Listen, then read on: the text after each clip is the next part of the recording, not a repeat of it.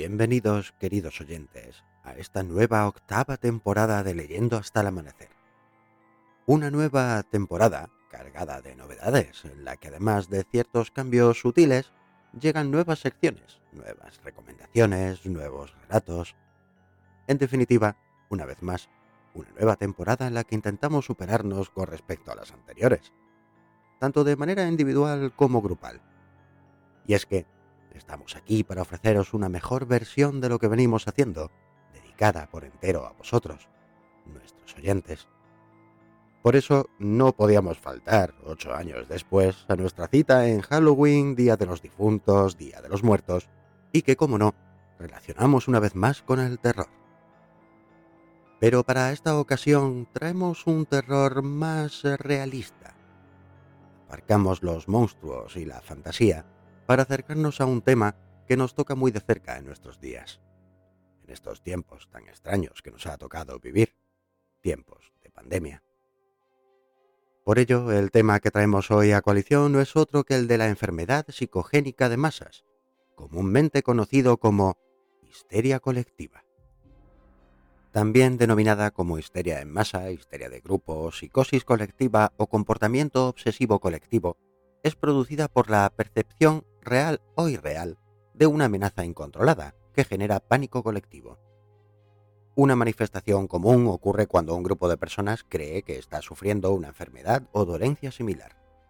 Así, el grupo suele mostrar entusiasmo o ansiedad, comportamiento irracional o síntomas inexplicables de alguna enfermedad, Normalmente empieza cuando un individuo cae enfermo o histérico durante un periodo de estrés. Cuando este individuo inicial muestra los síntomas, otros empiezan a manifestar síntomas similares, generalmente náusea, debilidad muscular, ataques de pánico o dolores de cabeza, entre otros síntomas a cada cual más peligroso. Además, como ya hemos comentado, debido al pánico que se desata, también provocan miedos irracionales que a su vez llevan a cometer actos irracionales. Y es que, cuando la COVID-19 comenzó a hacer mella en la sociedad a principios de año, en todo el globo pudimos ver cómo la histeria colectiva hacía acto de presencia. Desde la saturación de los sistemas de salud por individuos que decían sufrir los síntomas de la enfermedad y que estaban completamente sanos, a el desabastecimiento de artículos en los supermercados, no podemos evitar el acordarnos del papel higiénico, hasta también altercados violentos en transportes públicos por gente que perdió los nervios ante otros que se negaban a llevar la mascarilla puesta.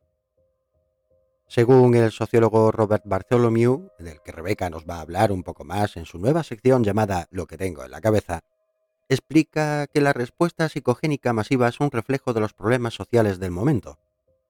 Antes del siglo XX, los informes están dominados por episodios de síntomas motores tipificados por disociación, histrionismo y agitación psicomotora incubados en un ambiente de tensión preexistente. En el siglo XX se presentan síntomas de ansiedad desencadenados por rumores, la exposición repentina a agentes tóxicos o intoxicación alimentaria. También incide en que no existe una predisposición para la histeria colectiva, sino que se trata de una reacción del comportamiento que puede ocurrirle a cualquier persona en las circunstancias adecuadas. Como bien os podéis imaginar, esta enfermedad nos ha dado mucho de lo que hablar al ser humano, y como no, este lo ha reflejado la literatura, pero antes de meternos en faena, no podemos dejar de nombrar algunos casos reales que resultan más que curiosos, y es que como ya nos habéis escuchado decir en más de una ocasión, a veces la realidad supera a la ficción. En 1962, en Tanzania, una serie de ataques incontrolables de risa afectó a varias ciudades de la región de Tanganyika. Según la investigación, un grupo de estudiantes entraron en un ataque de risa provocado por un chiste que se contó en el colegio, transmitiendo la histeria a sus padres, quienes a su vez la transmitieron a los habitantes de las zonas cercanas. Este brote llegó a durar 18 meses. Parece una histeria colectiva simpática, ¿verdad? Pues bien, los ataques de risa provocaban en los afectados diversos síntomas, dolor, desmayos, problemas respiratorios, erupciones cutáneas y hasta derivaciones en ataques de llanto. En 1938, en Sao Paulo, el pánico se desató en una de las salas del cine Overdán. Alguien gritó fuego, y pese a que no había indicio de alguno, ni llamas, ni humo, ni olor, ni nada parecido, la sala, la cual se encontraba repleta de niños, salió en estampida. Decenas de personas fueron pisoteadas. El recuento llegó hasta los 30 muertos, y no, no había ningún fuego. En 2001, en la India, comenzaron a circular rumores sobre una extraña criatura, mitad hombre mitad mono, que aparecía por las noches atacando indiscriminadamente a las personas. La histeria llevó a documentar decenas de supuestos avistamientos de la criatura. La policía acabó registrando tres muertes y más de 15 heridos graves cuando ciertas personas, creyendo haber visto a la criatura, huyeron saltando por las ventanas de los edificios. Por supuesto, nunca se encontró evidencias de la existencia de dicha criatura. Pero tal vez el caso documentado más curioso fue el del año 1518, que azotó la ciudad de Estrasburgo, al noroeste de Francia. Allí surgió un brote de lo que se llamó como epidemia de baile, rebautizada en el siglo XX como coreomanía, y afectó a miles de habitantes de la ciudad durante al menos un mes. A mediados de julio, una mujer comenzó a bailar frenética y sin poder controlarlo en medio de una calle cualquiera, durante al menos unos cuatro o seis días. En una semana se le unieron 34 personas más, y en un mes se contaban por varios cientos, sin poder parar de bailar. Al cabo de algún tiempo comenzaron a sufrir invalidez en las piernas y ataques epilépticos. Las autoridades, creyendo que si seguían bailando día y noche estos mejorarían, les pusieron dos mercados y le construyeron un escenario. Para aumentar la afectividad de dicha cura, incluso contrataron músicos para mantener a los enfermos bailando. El resultado, la mayoría murió por ataques al corazón, derrames cerebrales o agotamiento. Y de repente, de la misma forma en la que llegó el brote, desapareció, de la noche a la mañana. Como ya hemos comentado en alguna ocasión, la literatura es el arte de utilizar la mentira para contar la verdad, que en este caso, el de la histeria colectiva, resulta terrorífica.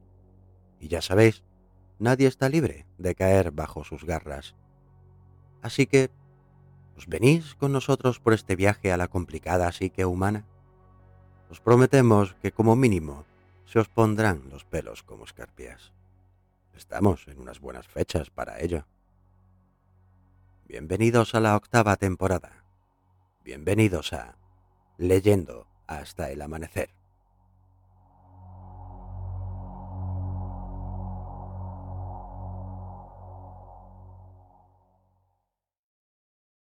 La mayoría usa la noche para dormir.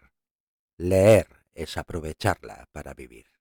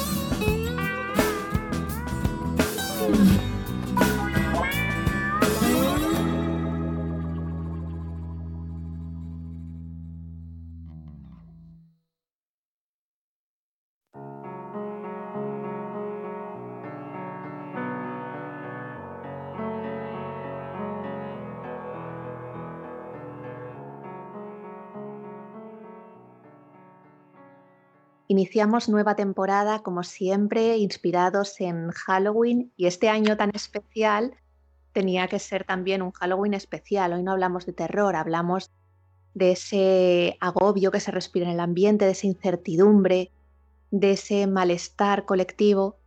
Y para hablar de ello, nos vamos a centrar hoy en un caso concreto con la entrevista a un autor, Adrián Mailín. Bienvenido. Hola, buenas noches. Bueno, Adrián es el autor del libro No pienses, solo camina y es una especie de representante de ese 2020 caótico que hemos vivido todos, porque el libro eh, no es exactamente una autobiografía, pero sí está inspirado en, tu propia vida, ¿no, Adrián? Sí, bueno, sí es, eh, es un, un, libro, digamos, basado en, en, hechos reales, en el que yo me sumerjo en, en un personaje llamado Gael, eh, que bueno, eh, a lo largo de los dos, dos, últimos años de su vida pasa por diversos estados emocionales, eh, que bueno, todo el, cúmulo y todo el, recorrido de, dichas situaciones y, y, dichas emociones le hacen tomar una decisión muy relevante para su vida y, y que le, le llevan a, hacer el, camino de Santiago, digamos un poco como, como tabla de salvación a, todo lo que lleva en los últimos dos años. Es, es entonces una historia novelada, se puede decir que es una novela. Sí, se puede llamar novela. ¿Qué ha supuesto para ti este 2020 caótico? ¿Cómo llegas a, a esa idea de hacer el Camino de Santiago? Eh, bueno, pues eh, como digo, comienzo una, nueva etapa de mi vida fuera de, aquí, de España. Me traslado a, Dublín por trabajo. Y bueno, allí mm, lo que es profesionalmente eh, me fue muy bien, trabajando como, maestro, aprendiendo una cultura, mejorando el, el, idioma del inglés y demás. Lo que pasa es que en la parte personal, pues no, no me va tan bien, ¿no? Eh, como digo, hay una serie de, sucesos. Eh, eh, la vida allí se me, se me complique, ¿no? Bueno, mm, como cualquier cosa en la, en la vida, cuando, cuando te caes, pues te tienes que levantar y eso fue lo que me tocó hacer al, poco de, llegar a, a Dublín. Y, eh, componiendo poco a poco mi vida, em, hasta que, bueno, eh, apareció una, persona que va a significar eh, mucho para, para mí en el futuro, aunque evidentemente en ese momento cuando aparece no lo sabía, pero bueno, comenzamos a tener una, relación, esta persona y yo. Y la verdad que va franca, francamente bien, todo muy rápido, pero a la vez sin, sin forzar nada. Eh, y pasan los meses y de repente se cruza otra persona en mi vida que ya estaba anteriormente, eh, porque digamos que era mi, mi, mejor amiga allí y, bueno, comienza una historia de amor a tres bandas, un triángulo amoroso que bueno, que una situación pues muy compleja para llego a un callejón sin, salida, eh, me veo entre, entre dos aguas y, no sé lo que, lo que hacer, ¿no? Y bueno, a todo esto eh, de repente surge una pandemia en el mundo, algo que, con lo que nadie contaba, ¿no? Y, bueno, la historia se vuelve más complicada si cabe, eh, nos confinan, el mundo se vuelve mucho más pequeño, se reduce a cuatro paredes eh, hasta que un día todo salta por los aires y me veo envuelto en, o me veo en el precipicio de, una, depresión. Eh, decido salir de Dublín, bueno, más, más bien necesito escapar de allí, no me quedaba otra. Y fueron unos, unos meses eh, muy difíciles, post etapa de, de Dublín, hasta que ya entrando en el verano el confinamiento se relaja, las restricciones son menores, em, podemos empezar a hacer un poco más, poco más de vida y, y empiezo a remontar la idea de, hacer el, Camino de Santiago, algo que ya había pensado en otras ocasiones, pero que nunca había tenido eh, tiempo. Lo veo como una especie de salida, una especie de, de búsqueda de, de soluciones a, mi problema. Y bueno, al final decido emprender la, la historia de, hacer el camino de Santiago como, bueno, como búsqueda de, búsqueda de la fe no religiosa, sino de la fe en mí mismo, eh, un poco de reencontrarme, un poco de, buscarme en esa soledad que, que alguna vez y que debemos sacar el lado positivo de ella, porque bueno, uno de los problemas que tiene Gael es que uno de los principales problemas es que no sabe estar solo entonces va un poco en busca de esa soledad, ¿no? Y cree que eh, haciendo el camino de Santiago, dedicándose tiempo única y exclusivamente para él y caminando solo, con, consigo mismo, va, va a lograr encontrar esa soledad, va a, lograr sacarle el lado positivo a, la soledad. Y bueno, pues por delante va a tener 12 días eh, para él mismo, con sus pensamientos, con sus, sus reflexiones y vamos a ver lo que, le, depara. No tenía nada que perder y, decide comenzar el Camino de Santiago. El libro se divide en dos partes, entonces, una especie de, introducción en el que muestras el caos en el que era la vida de Gael hasta el momento del camino y luego ya una segunda parte que se cuenta por etapas, ¿no? Además el libro es muy sincero porque eh, te cuenta en la, primera parte introductoria Em, sin ningún pudor, pues lo mismo que has contado aquí ahora, por ejemplo, he estado jugando a tres bandas, he estado... Y, reconocer eso es, es, importante de cara a luego encontrarse con uno mismo o, meditar en el camino, ¿no? Sí, como bien dices, el libro se divide en dos partes. Digamos que la primera parte es un poco un marco contextual de por qué Gael decide hacer el Camino de Santiago, eh, aunque claro, evidentemente dos años de, una vida es muy difícil, digamos, eh, marcarlo en un solo capítulo, ¿no? Entonces la primera parte consta de la, digamos, la introducción y, cinco capítulos más, ¿no? Eh, y como bien has dicho, pues sí, eh, hablo, de la persona de par en par, cuento la situación tal y como fue, cuento la clave digamos, de, por qué tengo esa dependencia emocional, digamos, del tercer, de la tercera persona que hace el triángulo eh, amoroso, que, bueno, eh, la descubriréis en el libro, no lo vamos a descubrir todo ahora. Y, sí, digamos que cuento lo, esencial de, mí mismo, ¿no? Y, el, sobre todo intento darle el, el porqué a, a, todos los pasos que, que, fui llevando en esa historia y, e intento eh, contar mis, mis sentimientos, básicamente, mis emociones y intentar llegar a, comprender el porqué de, todo, ¿no? O intentar hacerle llegar al lector eh, el porqué de todo, aunque, eh, como digo, va a llegar un punto en el que sea imposible comprender el porqué de todo, ¿no? O por qué Gael actuó de esa manera en, en, determinados momentos, porque al final las situaciones que vive cada uno son tan personales que es muy difícil, por no decir imposible, llegar a comprender el 100% de las cosas.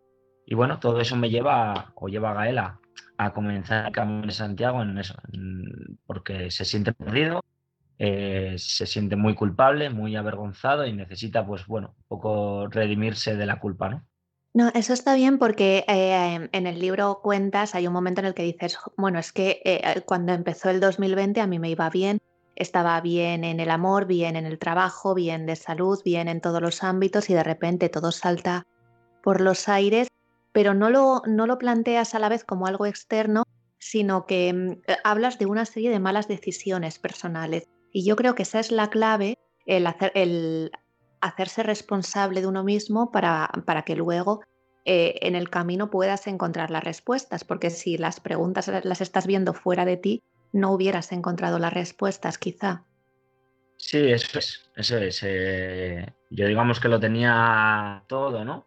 Eh, es verdad que, bueno, cuando empieza el 2020, la historia amorosa ya, ya había empezado, ¿no? El triángulo amoroso del que hablo había empezado con anterioridad, pero había logrado, digamos, cortar esa parte del triángulo en la que, en la que no se podía estar y centrarme en lo que era mi relación. Eh, pero bueno, digamos que volvió otra vez, ¿no? Eh, a los inicios eh, de todo otra vez en, en, 2020 y que se siguió alargando en el tiempo y, como dije antes, de repente mm, una pandemia sobrevuela por nuestras cabezas.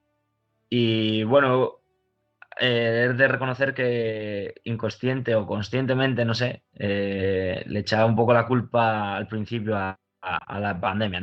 Todo eso hace que pienses mucho más las cosas, eh, que tengas que estar 24 horas pegada con una persona, porque yo vivía por aquel entonces con, con la que era mi pareja, pero por otra parte tenía a la otra parte implicada también pendiente y bueno, todo se hizo mucho más, mucho más difícil, ¿no? Eh, pero evidentemente la pandemia no fue un condicionante para, para tomar las decisiones o hacer las cosas que, hice, ¿no? Porque, bueno, eh, realmente el principal problema fue caer en una zona de confort, que no es una zona de confort agradable, sino es una, fue una red que, me atrapó en, su momento y, y que me hizo tomar la decisión de no decidir porque el no decidir también es un tipo de decisión. Y cuando no decides, ¿qué pasa? Que al final deja pasar el tiempo, eh, caes en esa red, como dije, y, no eres capaz de, tomar las riendas de tu vida, ¿no? De llevar las riendas de tu vida y de tus decisiones, y al final otros tienen que decidir por ti. Y bueno, fue un poco lo, que pasó en el momento que, que estalló todo los aires. Y, y bueno, pues más adelante fue cuando, cuando empecé a recomponerme, o Gael empezó a recomponerse, ¿no? y, decide pues hacer el Camino de Santiago un poco eso, en búsqueda de esa, de esa solución emocional y mental que, necesitaba para, para, superar todo lo que pasó. Sin hacer spoiler, eh, ¿qué, ¿qué, ha supuesto para ti hacer el Camino de Santiago para Gael? qué conclusiones llegó durante el camino? Bueno, Gael se han mentalizado muchísimas cosas en el camino. Eh, han sido solo 12 días, 12 etapas, eh, pero para él ha sido, digamos, una travesía muy larga, sobre todo eso a nivel emocional. Le ha servido pues para llevar de compañera a la soledad y, que no le moleste, eh, que, es más, que, le ayude, eh, para ver el lado positivo, como comentaba antes. le ha servido para mentalizarse de situaciones que, que va a vivir en el, futuro que pensaba al principio que podían ser de una manera, pero también podrían, podrán o podrían ser de otra. Eh, y bueno, eso lo, se descubrirá en el libro, ¿no? Y sobre todo le ha servido para recuperar la fe, recuperar la autoestima y, y bueno, para volver a sentirse persona, ¿no? Porque creo que Gael después de todo dejó de sentirse vivo después de toda esta situación tan compleja en la que se vio envuelto, que viene precedida de, de, otro momento muy duro también, eh, que como tú bien dices, no vamos a hacer spoiler de todo, entonces vamos a dejar ahí un poco en, en stand-by para que a la gente le, entre un poco de intriga. Y todo va, todo va unido, todo va unido y, prácticamente la historia empieza, empieza fuerte desde el principio y empieza con, intensidad, que es como, como vive la, vida. Sí, sí que es verdad porque yo cuando leí el libro es lo que tú comentas en el primer capítulo, eh, hubo ya algo que a mí me impactó muchísimo y te lo comenté por email y que esto es verdad, o sea, Que, que, sí. sí, sí, em, es verdad, todo es verdad, todo es verdad. Me imagino que hacer el Camino de Santiago en el 2020 no es como hacerlo en cualquier otro momento. No sé si, claro, es la primera vez que tú también lo hacías o que Gael lo hacía, a lo mejor no puede comparar, pero ¿qué anécdotas concretas te has encontrado durante el camino eh, que, hicieran ver que estábamos en mitad de una pandemia mundial? Eh, bueno, pues digamos lo que más llamaba la atención era la, soledad de los caminos. Bueno, en este caso del, camino que yo hice, eh, que fue el camino del, del norte, porque exceptuando un par de días que me encontré así a un par de grupos de, personas caminando, el resto de días fui totalmente solo caminando por todas las vías, todas las rutas, senderos los que pasaba. Y eso pues eh, significaba que estamos en un año mm, surrealista, ¿no? Estamos en un año muy, muy diferente a cualquier otro y la, afluencia de gente se, notaba en, el, camino. De hecho, cuando, cuando Gael llega a Santiago también se nota, no, no es la misma cantidad de, personas que suele haber otros años, por lo que han comentado, por lo que me comentaron previamente al hacer el camino. Y, se nota que hay, digamos, ese temor a, salir de casa, ese temor a, poder mm, disfrutar de lo que son unas vacaciones, aunque bueno, esto no lo considero como unas vacaciones, ¿no? Pero bueno, que se notan, se nota en eso, en la cantidad de gente. Y bueno, anécdotas sí. Eh, no, ha sido un camino muy anecdótico, realmente, eh, pero sí ha tenido ciertas cosas puntuales que, hablo del libro. Eh, hablo de, un peregrino llamado Peter, que, del que cuento una historia muy, muy peculiar que tengo con él. bueno, hablo de, de, un pequeño percance que tuve con, con un perro también, que bueno, fue fue algo anecdótico también, pero bueno, lo, resalto porque... No, no, pero cuenta, cuéntalo porque esa es un momento muy impactante. bueno, sí, nada, tuve un pequeño, pequeño rifirrafe con, con un perro que estaba en, mitad de, un camino y no había, yo creo que estaba, no sé si abandonado o se había escapado o qué, eh, la verdad que no tenía ningún colgante, ningún collar, ni nada que le identificase con nadie y, bueno, era bastante grande, por, creo que era un pastor alemán, no entiendo mucho de perros, pero yo creo que sí, ¿no?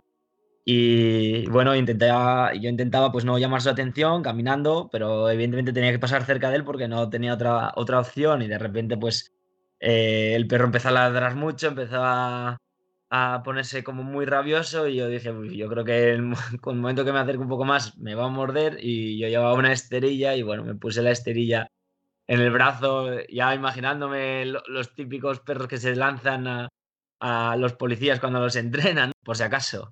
Y, bueno, pues sí, la verdad que el, perro se, se, abalanzó un poco sobre mí y tuvimos ahí un poco de, forcejeo hasta que apareció de repente un señor y bueno, lo consiguió ahuyentar y, espantar y el perro se fue.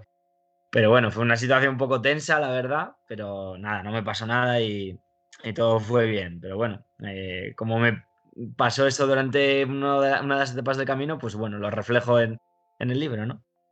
Y ya está, y el resto, pues bueno. Es que ir por mitad del campo, porque claro, habrá partes del camino que sean eso, pues por camino, por carretera o tal, pero había partes que reflejas que estabas tú solo en mitad del bosque. Y claro, encontrarte en, una situación de esas con un perro, luego le espanta a un señor dando tiros, o sea, es como... Sí, sí, fue un poco, fue un poco de película, la verdad, pero bueno, pasó, pasó así, tal y como fue.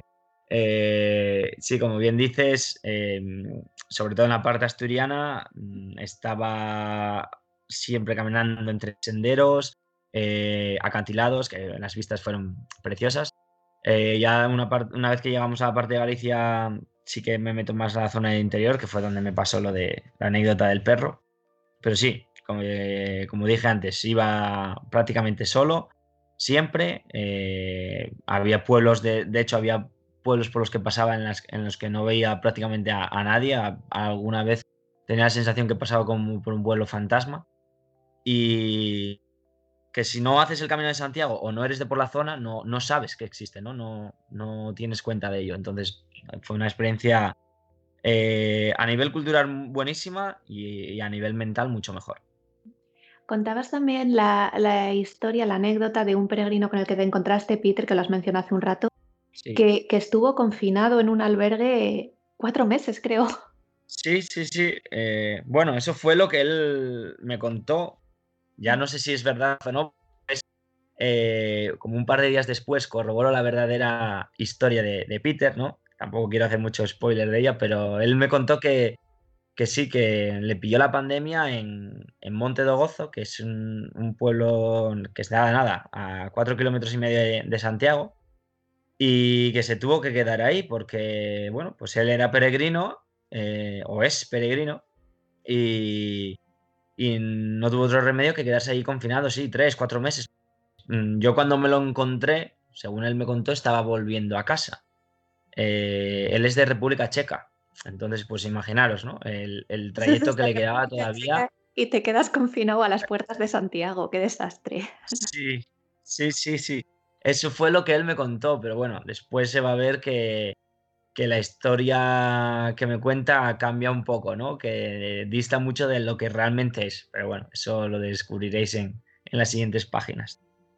Sí, porque da la sensación luego de que cuando te vas encontrando eh, en los albergues, hablando con la gente de allí y tal, eh, de que el camino es, es un mundo también. y hay eh, ciertos personajes que, se repiten todos los años, o hay no sé, es como adentrarse en, otra, en otra historia que, pues no sé, me imagino que los, eh, ¿cómo los llamaban? Los, hospitaleros, hospitaleros. Hospitaleros. Los hospitaleros eh, tendrán personajes recurrentes y tendrán anécdotas pues muy concretas. Sí, sí, sí, evidentemente, pues imaginaros, ¿no? Ellos reciben a gente todos los días, imaginaos la cantidad de miles y miles de personas que pueden pasar a lo largo del año eh, por allí, por todos los, eh, todos albergues y hostales, y evidentemente pues mm, tendrán un montón de, anécdotas que, contar, la verdad. Eh, Camino tiene magia, tiene algo que cuando empiezas te atrapa y, y que no sabes cómo se va a desenvolver esa magia, a dónde te va a llevar, ¿no?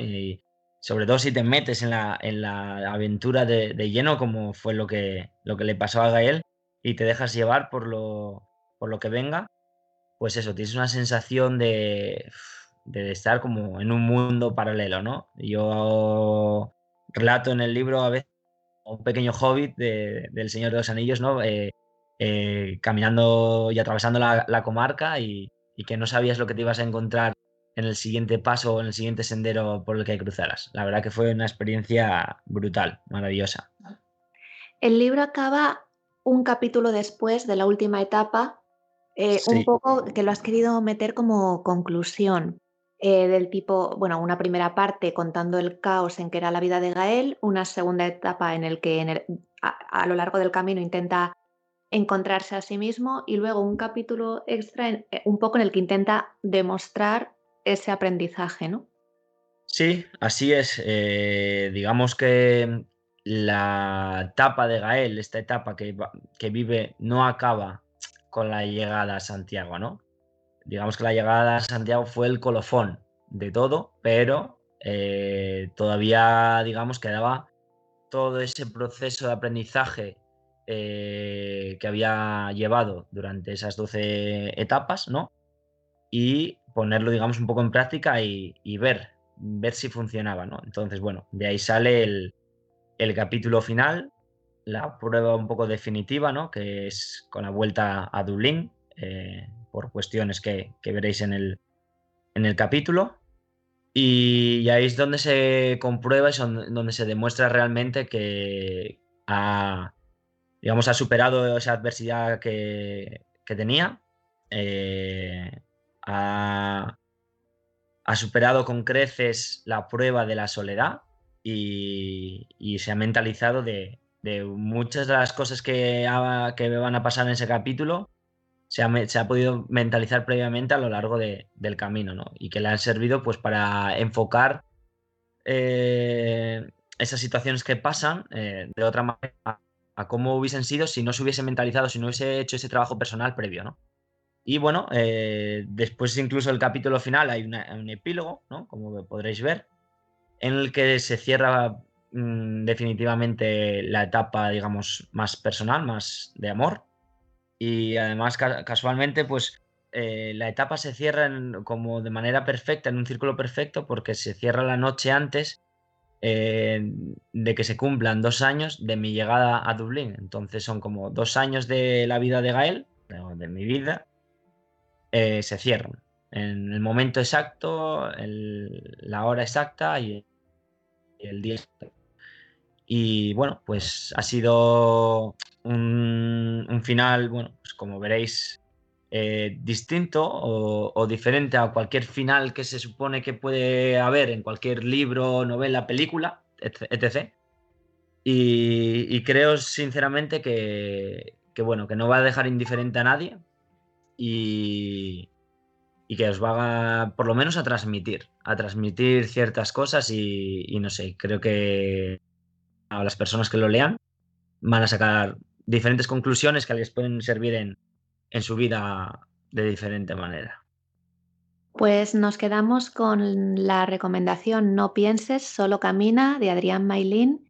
Y ahora para, para cerrar la entrevista te vamos a pedir una recomendación nosotros a ti. Cuéntanos, Sí. Adrián, qué libro te ha tenido leyendo hasta el amanecer.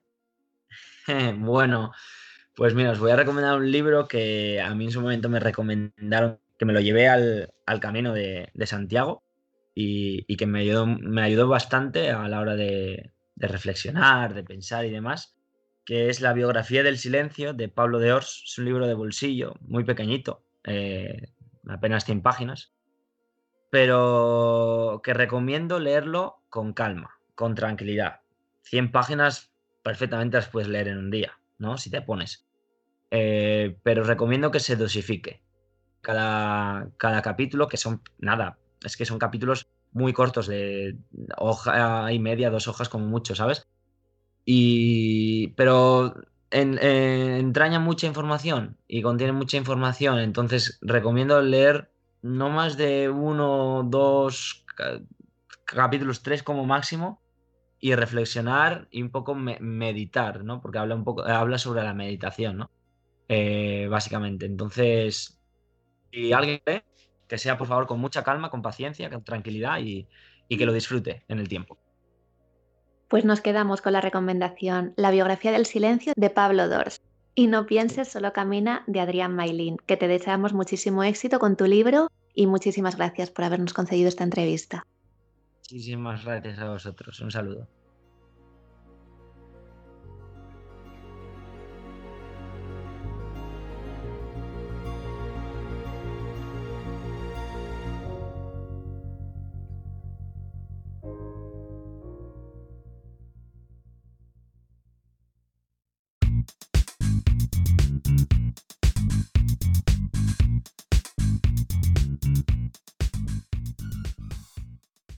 Cuando hablamos de la oratoria, estamos hablando del arte de la palabra, de cómo una persona es capaz de transmitir un mensaje hablando, comunicando a un público, a un grupo de personas o a un individuo. La clave está en la capacidad del emisor para convencer a un receptor. De esto vamos a hablar en el primer Me sangran los ojos de la temporada. Ahí, empezando fuerte. En la oratoria, la pretensión final es la de contar una historia, exaltar o motivar a un auditorio, transmitiendo un mensaje. Lo importante de esto es la capacidad del orador para hacer llegar aquello de lo que se habla.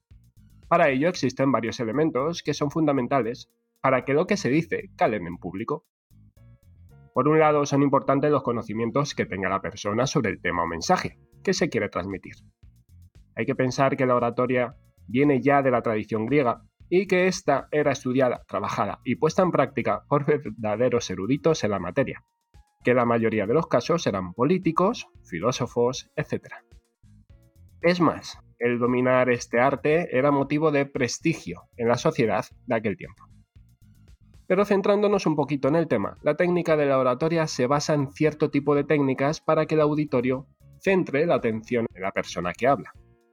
Por un lado, el orador ha de transmitir su mensaje utilizando siempre la segunda persona, lo que hace que quien escucha se siente más cercano a quien habla. Por otro lado, otro de los elementos que se usa mucho son las frases hechas, que hacen que la persona se sienta más identificada, no solo con el orador, sino con lo que se dice, asociándola con la cultura popular, muy importante en cualquier sociedad. A esto también hay que añadir que el orador ha de utilizar un buen tono de voz, modularla de manera inteligente, etc. Es decir, utilizar todos los recursos que le aporta la lengua, la lingüística y la dicción. Asimismo, se debe tener siempre en cuenta el auditorio, a su público y sobre todo a las personas como individuos únicos. Esto es importante, ya que en muchas ocasiones del discurso se dirigirá a una persona en concreto para realizar preguntas de tipo retórico, llamada de atención, guiños, etc. Lo que conseguirá mantener la atención del espectador. También es importante, como veremos a continuación, el contenido que el orador quiere transmitir.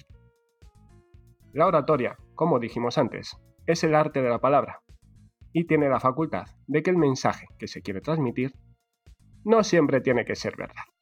Lo importante es que el mensaje que se transmita sea creíble para el auditorio que lo escucha y que éste sea convencido. Y después de esta pequeña chapa que os he pegado, vamos a lo importante. Hemos hablado de políticos y de la oratoria. Los unimos y nos podemos encontrar con una serie de seres que nos gobiernan y que hablan y meten la pata más de lo debido. Vamos a hacer un repaso sobre aquellas frases más desafortunadas que otra cosa que nos han dejado nuestros queridos líderes políticos. Vamos a dejar de lado toda la frase de Rajoy, si no tendremos que hacer un programa entero dedicado a ello, y no es cuestión. Y vamos a hacer un repaso sobre, pues por ejemplo, empecemos por Evo Morales, el expresidente de Bolivia, que en uno de sus momentos lúcidos dijo, el pollo que comemos está cargado de hormonas femeninas.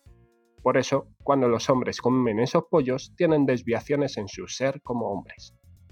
George Bush, hijo, cuando era gobernador de Texas, dijo, es tiempo para la raza humana de entrar en el sistema solar. Nicolás Maduro, presidente de Venezuela, dijo, hay que meterse escuela por escuela, niño por niño, liceo por liceo, comunidad por comunidad. Meternos allí, multiplicarnos, así como Cristo multiplicó los penes, perdón, los peces y los panes. ¿Me perdona la expresión? Silvio Berlusconi, ex primer ministro italiano, que tanto buenos momentos dejó a la oratoria, dijo, la oposición dice que me vaya a mi casa. ¿A cuál? Tengo 20. Una de las técnicas del buen orador es la ironía. Y aquí el señor Berlusconi la utilizó bastante bien. Volviendo al norteamericano George W. Bush, en un discurso dijo, si te despiden, te quedas sin empleo al 100%. Siguiendo por Hispanoamérica, el gran Hugo Chávez en un momento dijo, no sería extraño que en Marte haya habido civilización, pero a lo mejor llegó allá el capitalismo, llegó el imperialismo y acabó con ese planeta. Y, por último, terminaremos con el expresidente de Brasil, Lula da Silva, que en un momento determinado comentó, si Cristo viniese y Judas tuviese votos en un partido, tendría que llamarlo para hacer una coalición. En fin, podríamos continuar horas y horas repasando la buena oratoria que tienen nuestros políticos. Pero bueno, tenemos mucha temporada por delante para seguir desgranándolo.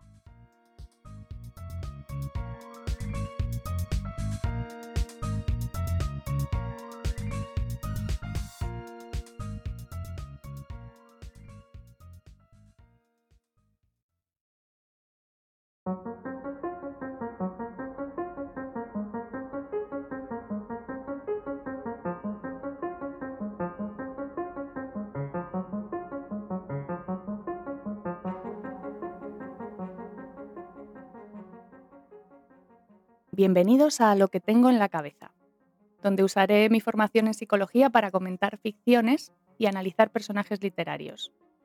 Hoy vamos a hablar de la histeria colectiva y de la histeria en general.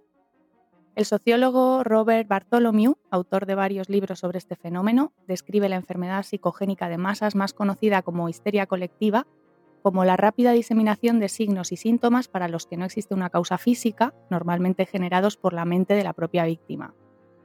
Aparte de ansiedad o pánico, la histeria colectiva puede venir acompañada de signos fisiológicos o motores, que pueden ser confundidos con dolencias reales. Bartolomeu asegura que no es una situación poco común. Desde hace una década, este experto ha registrado todos los casos conocidos. Hay unos 100 brotes cada año y la mayoría provoca serios trastornos en colegios y fábricas, que han de cerrar sus puertas mientras se realizan las pruebas.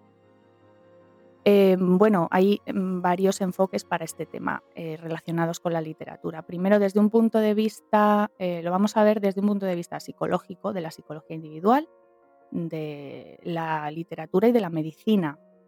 Desde el punto de vista de la psicología individual, esto sería más bien entendiéndolo desde el individuo y no desde la masa, es decir, qué le pasa a cada uno de ellos cuando entra en histeria colectiva y empieza a sentir estos síntomas. Esto es más bien, se podría explicar, según la psicología conductista, porque se recibe un refuerzo externo para comportarse de esa manera. Empiezas a percibir que los demás hacen algo, que esto es reconocido, que produce un efecto que de alguna forma te implica en el grupo. Y esto, como somos animales sociales, como se suele decir, esto es un refuerzo lo suficientemente fuerte como para que se repitan estas conductas solo por el hecho de sentirse integrado. Y esto va escalando, se va eh, haciendo viral en sentido estricto hasta que hay un enorme grupo de gente que está teniendo estos síntomas.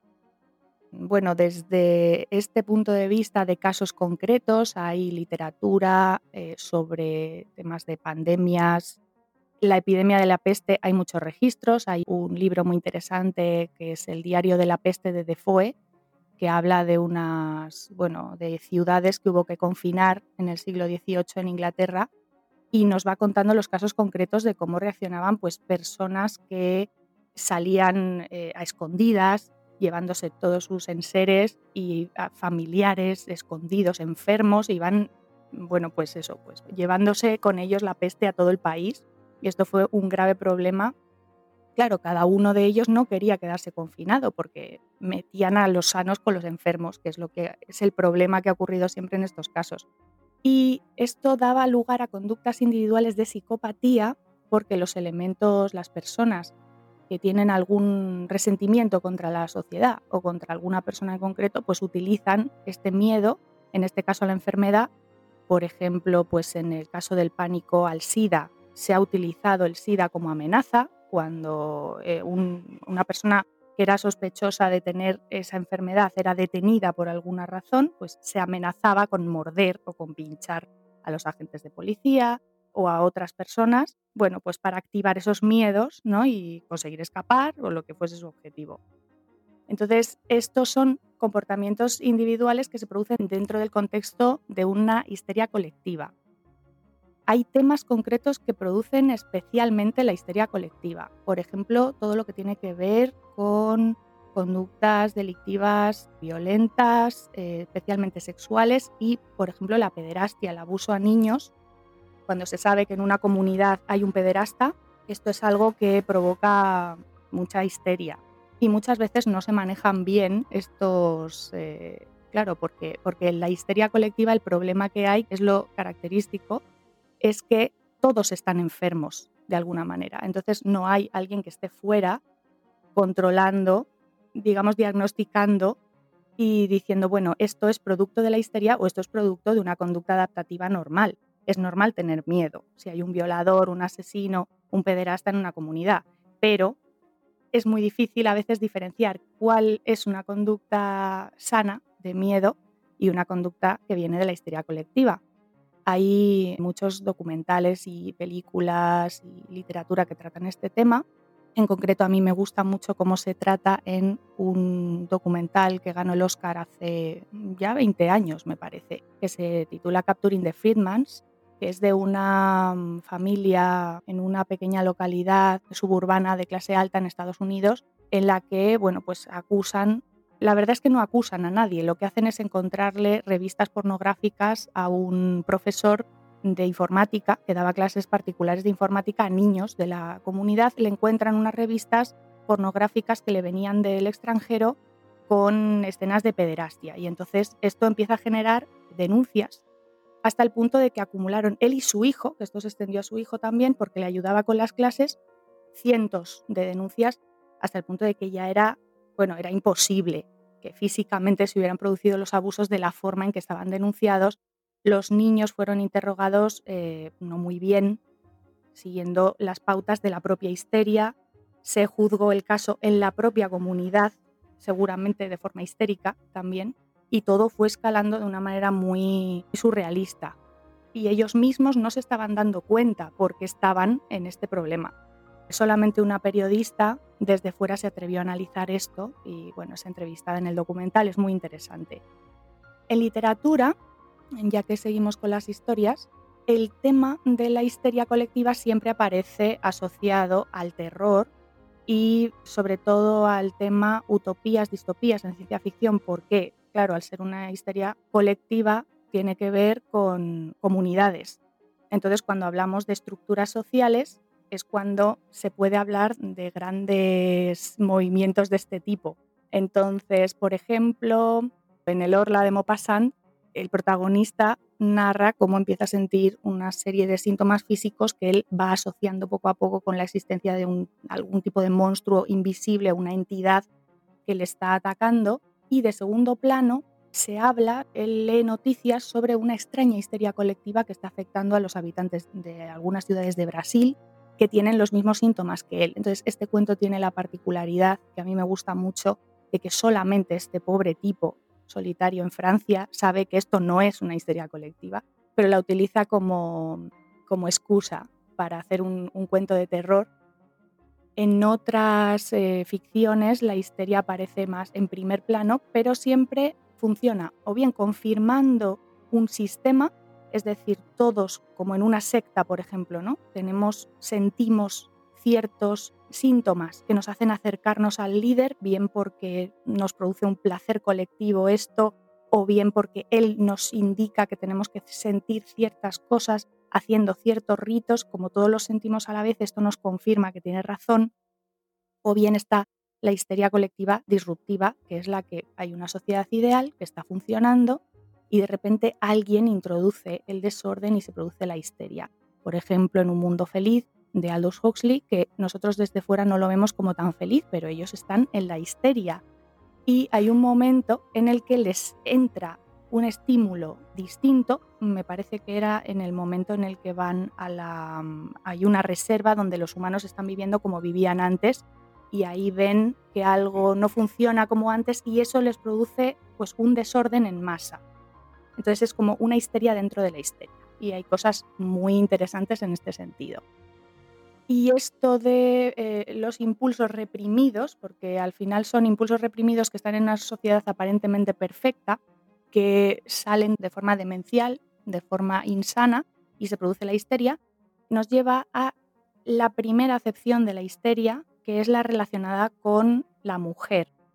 En los primeros documentos médicos de 2000 años antes de Cristo, ya se asocia la histeria, se describe como una serie de síntomas que no tienen explicación física y se asocia, se asoció en su momento, y esto eh, se arrastró durante 4.000 años prácticamente, bueno, 3.800, eh, em, con el útero de la mujer, con ciertas, eh, bueno, con movimientos del útero.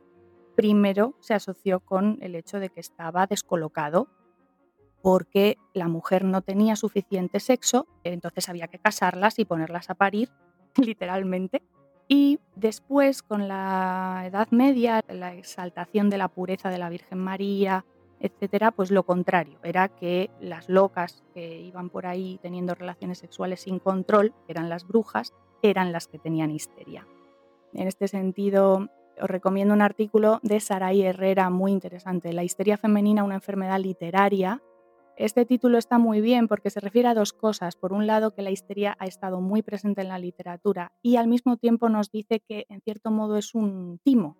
Empieza citando a Janet Beiser, cátedra de literatura en la Universidad de Harvard, que concluyó en su libro Ventriloquized Bodies, no sé si se dice así, Narratives of Hysteria in 19th Century France, en 1994 que tras una ardua investigación de los textos médicos del siglo XIX no encontró ninguna evidencia de la histeria como enfermedad, solamente el discurso de un terror que había existido en los hombres desde hacía tiempo.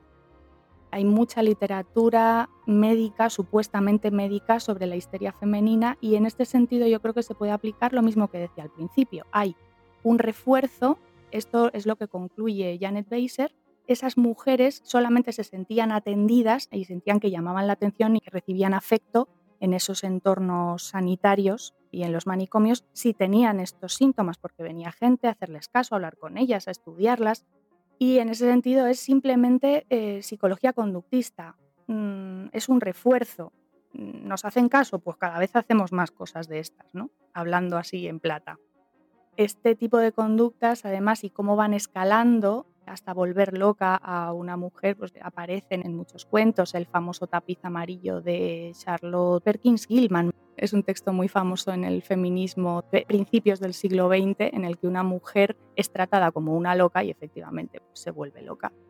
Pétalo carmesí flor blanca, que es una novela de Michael Faber ya del siglo XX sobre una mujer del siglo XIX que supuestamente tiene histeria y que viene un médico ahí a palparle a ver si tiene bien colocado el útero todas las semanas eso yo, sinceramente, creo que si no estaba histérica al principio, pues al final ya.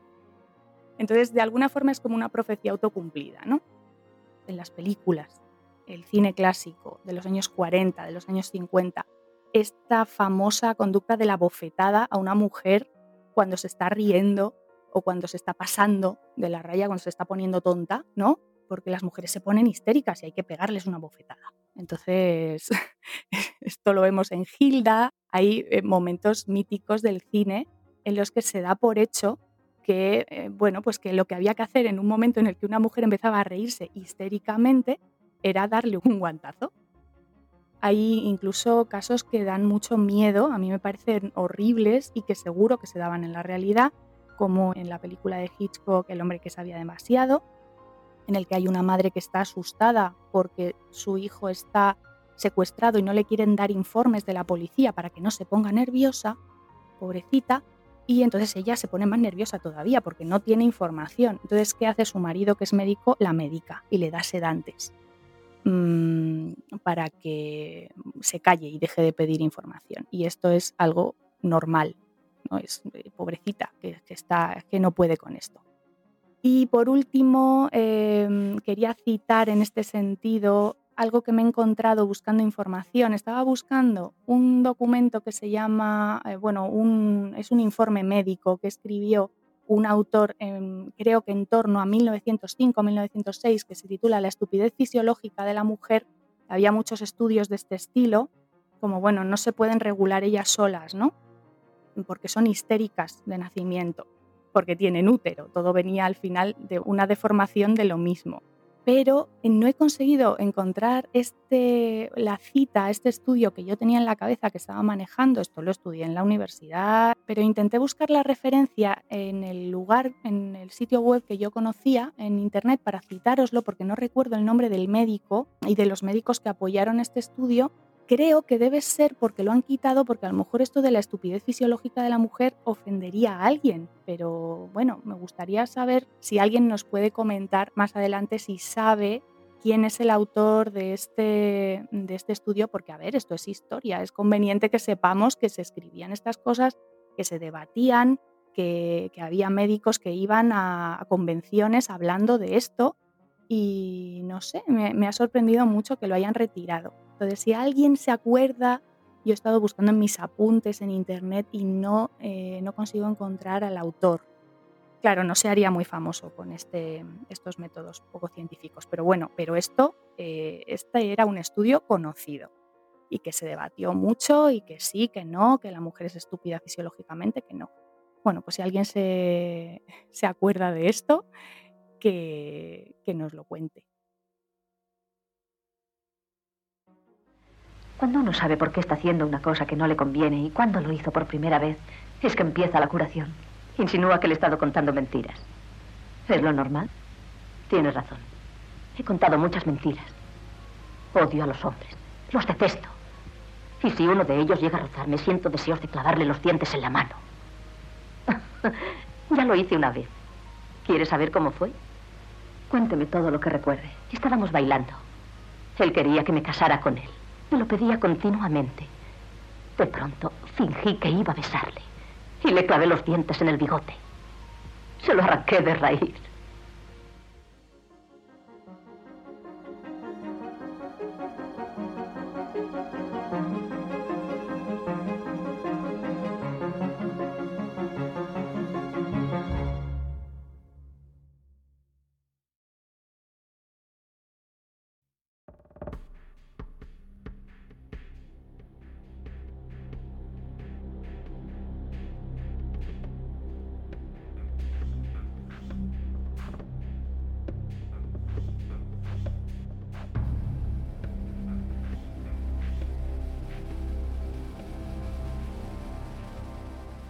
Bienvenidos y bienvenidas a la octava temporada de Leyenda hasta el amanecer. Como espero que ya sepáis, eh, empezamos con un programa especial de Halloween como venimos haciendo estos últimos años. No sin antes darnos la bienvenida de nuevo a los miembros y miembros de este podcast, que para mí ya me conocéis, soy Marina, y tenemos a Jonathan. ¿Qué tal, Jonathan? Buenas noches, ¿qué tal? Aquí seguimos. Otro año más. Hola, Cris. Buenas noches. Hola Rebeca, buenas noches. Hola, buenas noches. ¿Y quién me falta? ¿Quién me falta? ¿Quién me falta? ¡Ah, sí, Dani! Buenas noches a todos. Ocho temporadas ya, ocho añitos aquí con todos vosotros. Preparado a dar más caña, para variar. Además venimos con un programa fuerte, ¿eh? Esta temporada. Ah, tenemos, tenemos novedades, sorpresas, o no, ya lo veréis. No nos pongamos histéricos, ¿eh? Eso es. Todos, todos tranquilos, que está todo bajo control.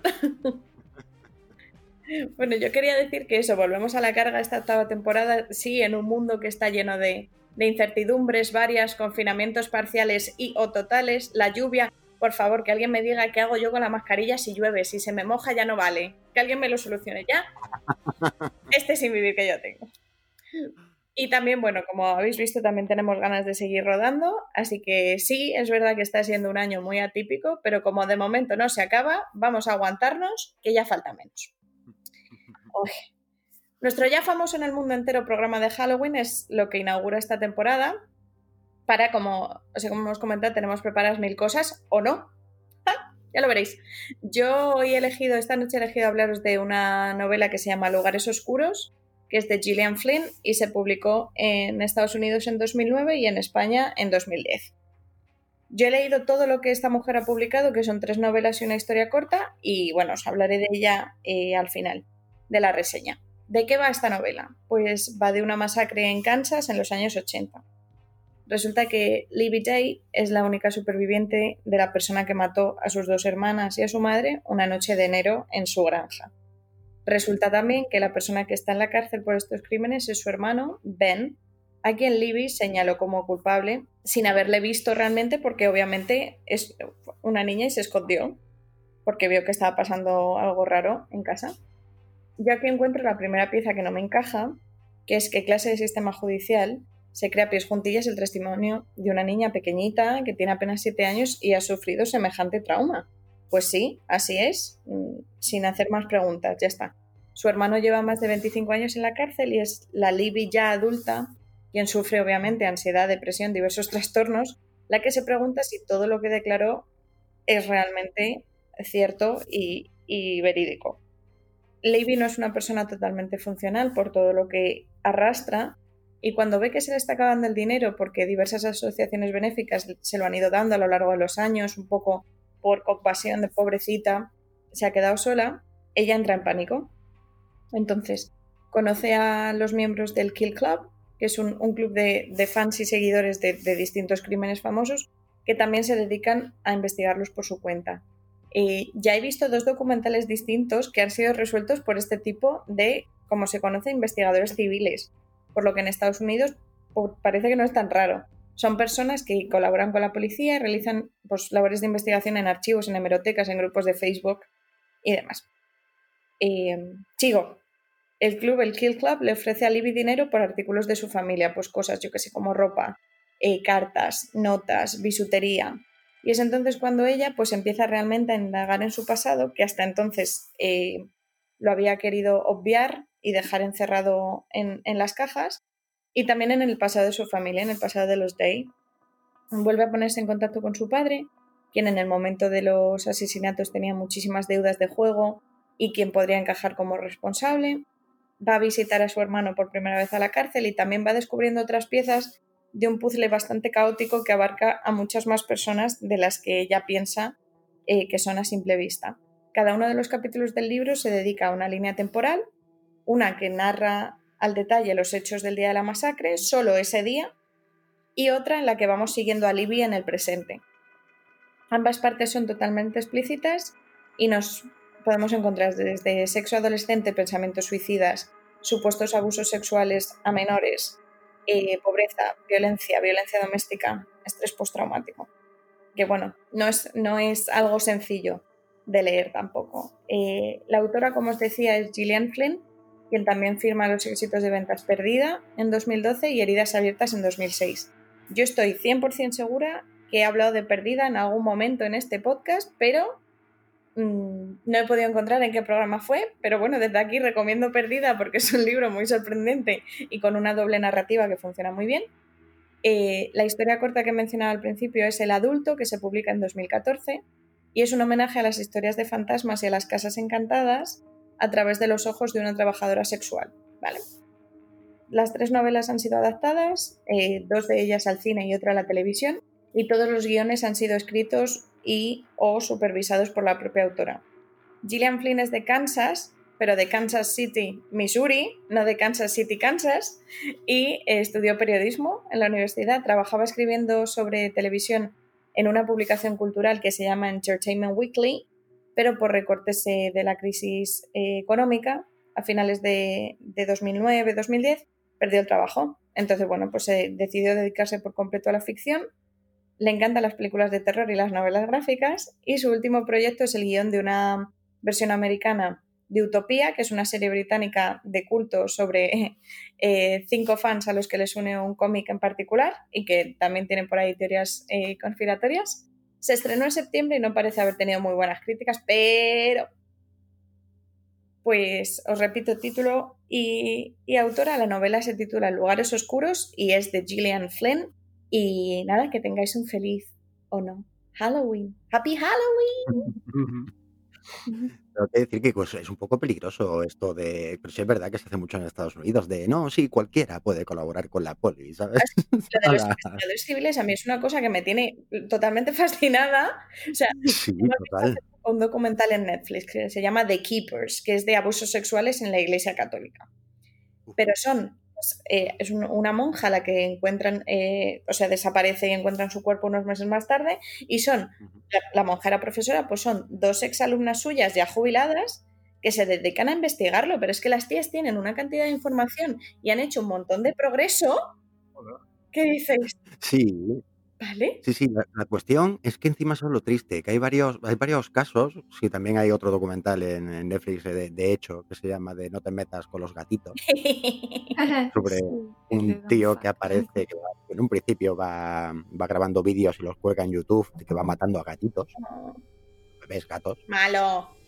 Y claro, la poli en un principio pasa, pero una serie de internautas de Estados Unidos empiezan a investigarlo, pero de una manera bestial, minuciosa, porque dicen que, claro, a ver, este tío sí está matando gatitos, que ya de por sí parece un crimen atroz, pero que encima, tarde o temprano, acabará escalando. Sí, mm, claro. Mm.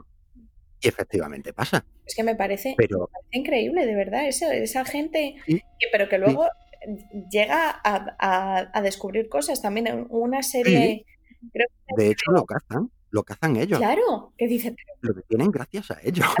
es tremendo. De esos casos, de los más sorprendentes, es una serie que hay en HBO, que no me acuerdo ahora mismo cómo se llama, y es una mujer que saca un libro sobre un caso muy antiguo en los años 70 de, un violador en, toda la zona de, del este de Estados Unidos. Mm. ¿Del este? ¿Del este? ¿Del oeste? No, ahora no estoy, ahora no estoy segura. Pero gracias a ese libro, a ese tío, casi a los 80 años, le detienen. Joder. Claro que dices. A mí esto me plantea un par de cosas. Es una, primero, primero eso, el problema de que no se caiga en una histeria colectiva, se acabe eh, culpando a alguien que no es. Eso es lo primero, ¿no? Como decía también, eso se decía Rebeca. Y, y, el otro hecho es de el nivel de la policía de Estados Unidos. un poquito que desear. Y que además en Estados Unidos eh, por lo que he aprendido en estas últimas semanas, los casos no se llegan a cerrar, mm. a no ser que estén resueltos. Entonces, pues de vez en cuando, quizá una vez al año o así, ese caso se vuelve a revisar.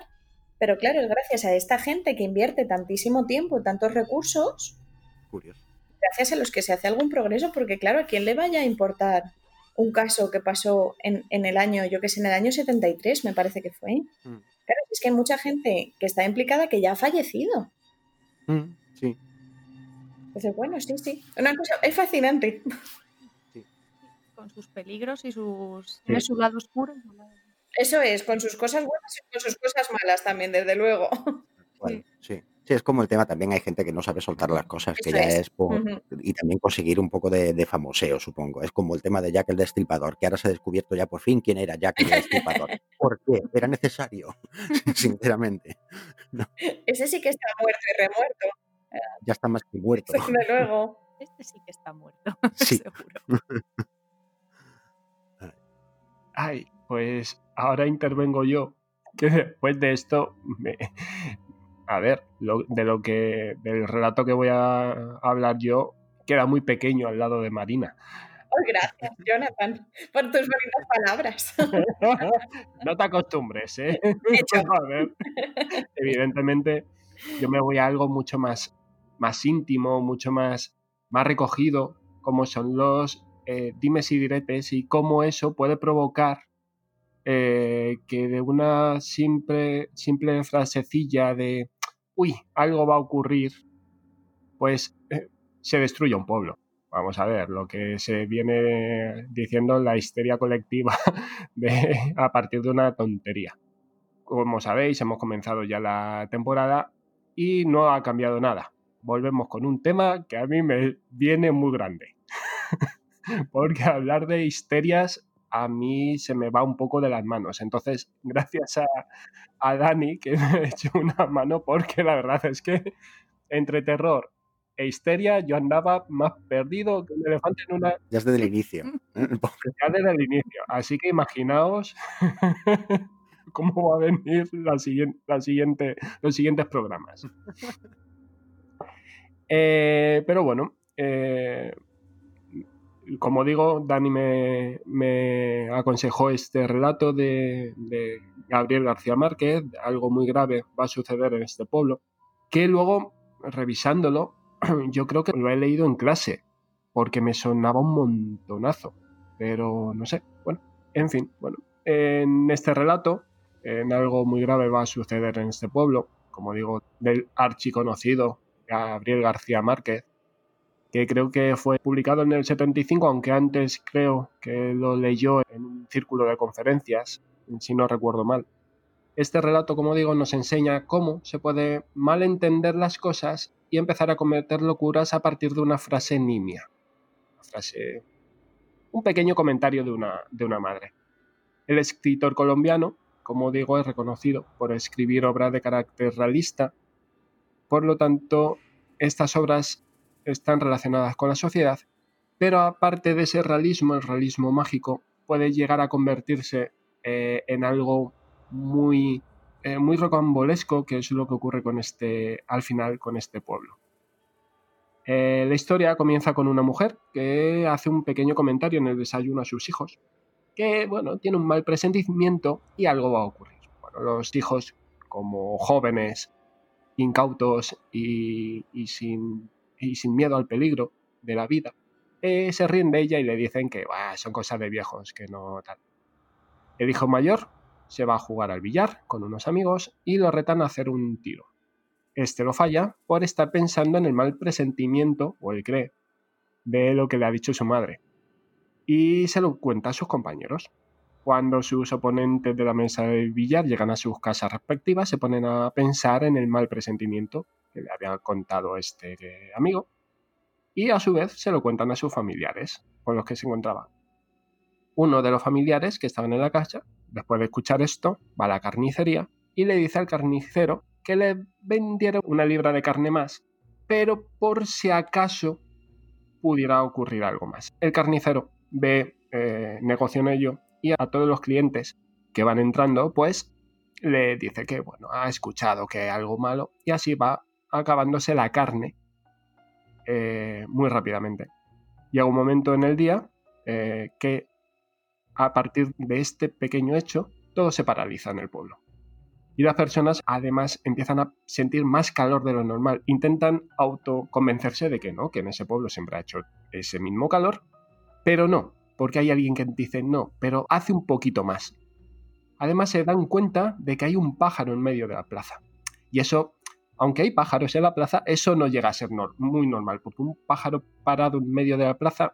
Mm, Entonces todo, todo el mundo empieza a tensionarse y el pueblo empieza a sentir una gran presión entre el calor, los pájaros y los malos presentimientos de esa mujer del inicio de la mañana.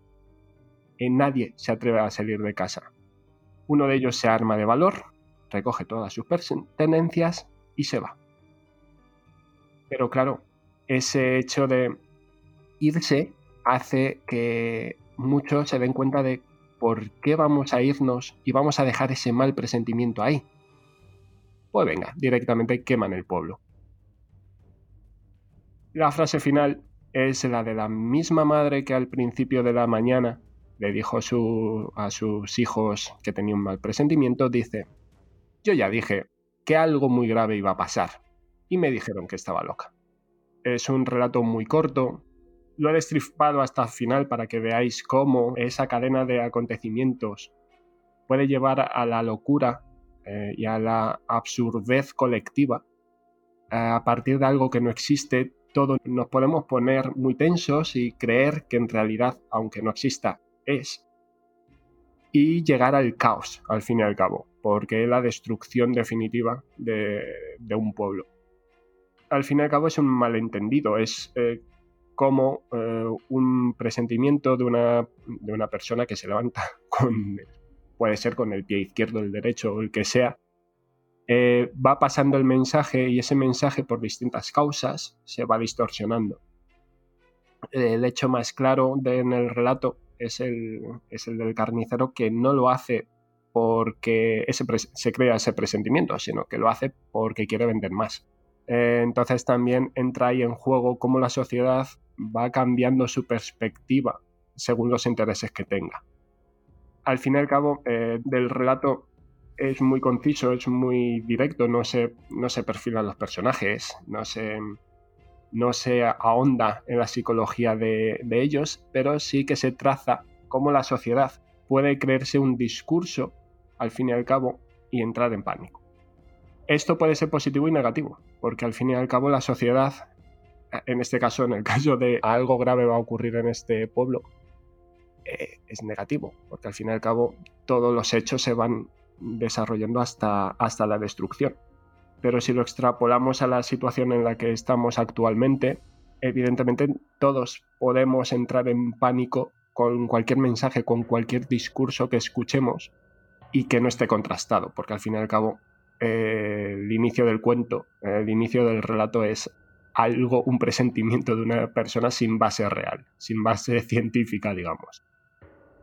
Eh, entonces eso, para terminar, es una historia muy fácil de leer, muy sencilla, que aparentemente es un relato sin más, pero que el trasfondo, eh, lo que transmite, la, fina escritura, el fino eh, concepto de sociedad del autor, pues se queda plasmado. Podemos sacar muchas conclusiones de, para nuestra vida diaria. Eh, repito el título del relato, algo muy grave va a suceder en este pueblo de Gabriel García Márquez. Oh, súper interesante, me encanta. No lo conocía para nada. Y además, Jonathan, tienes toda la razón con eso de mm, que una cosa muy pequeña se puede llegar a hacer muy grande. Sí si no está contrastado, porque es muchas, muchas veces, bueno, los rumores y cosas así, eso empiezan como algo muy chiquitito. Sí. y se va haciendo una bola, una bola. Sí, tal vez lo, más destacable de todo esto es que, nos creemos que estamos libres de caer en una histeria colectiva, pero Y no, no lo estamos. Cuidado. No, los seres humanos somos, eh, estamos abiertos a la, a la sugestión. Sí, Claro, y, además es que a partir de nada, a partir de una tontería, se puede embrollar todo de tal forma que no es una bola que va creciendo, que va creciendo y ya no se puede parar. Eso es. Mm. Sí, sin ir, sin ir más lejos y, como detalle chorra, porque realmente esto es un detalle chorra dentro de todo lo que nos ha ido pasando en este último año, recordar el tema del papel higiénico. claro.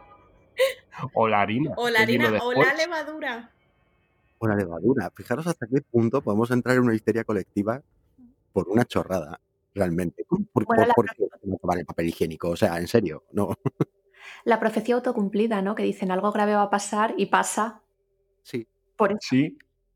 Sí, además que la señora al final del cuento decía, ¿veis cómo iba a pasar? ¿Veis como yo lo había dicho? yo al inicio de la mañana. Claro. Sí, yo lo, había leído, eh, lo, había leído hace bastantes años, no me acordaba, me estaba acordando según te estaba escuchando. Mm. Y, muy interesante, sí, que lo recomiendo yo también. Y además yo también traigo un libro de relatos. Mm.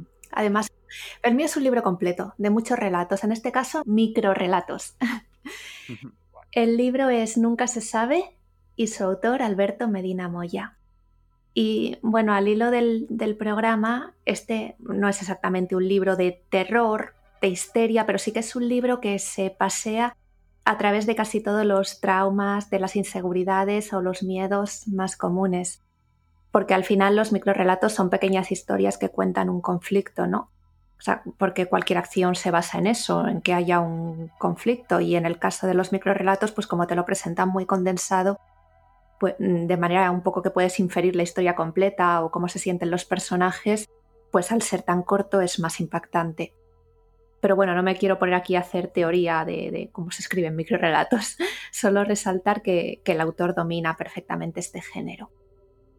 Y mm, lo interesante de este libro, y por eso lo he traído aquí esta noche, es que estos relatos, aparentemente inocentes, ingeniosos, ocurrentes, eh, y puede que hasta con un punto cómico por cómo el autor a veces consigue descuadrar al lector, esconden mucho más de lo que parece, porque no solo hablan de una situación concreta en la que alguien se lleva un susto o sufre por algo, sino que apelan de alguna manera al sufrimiento del lector.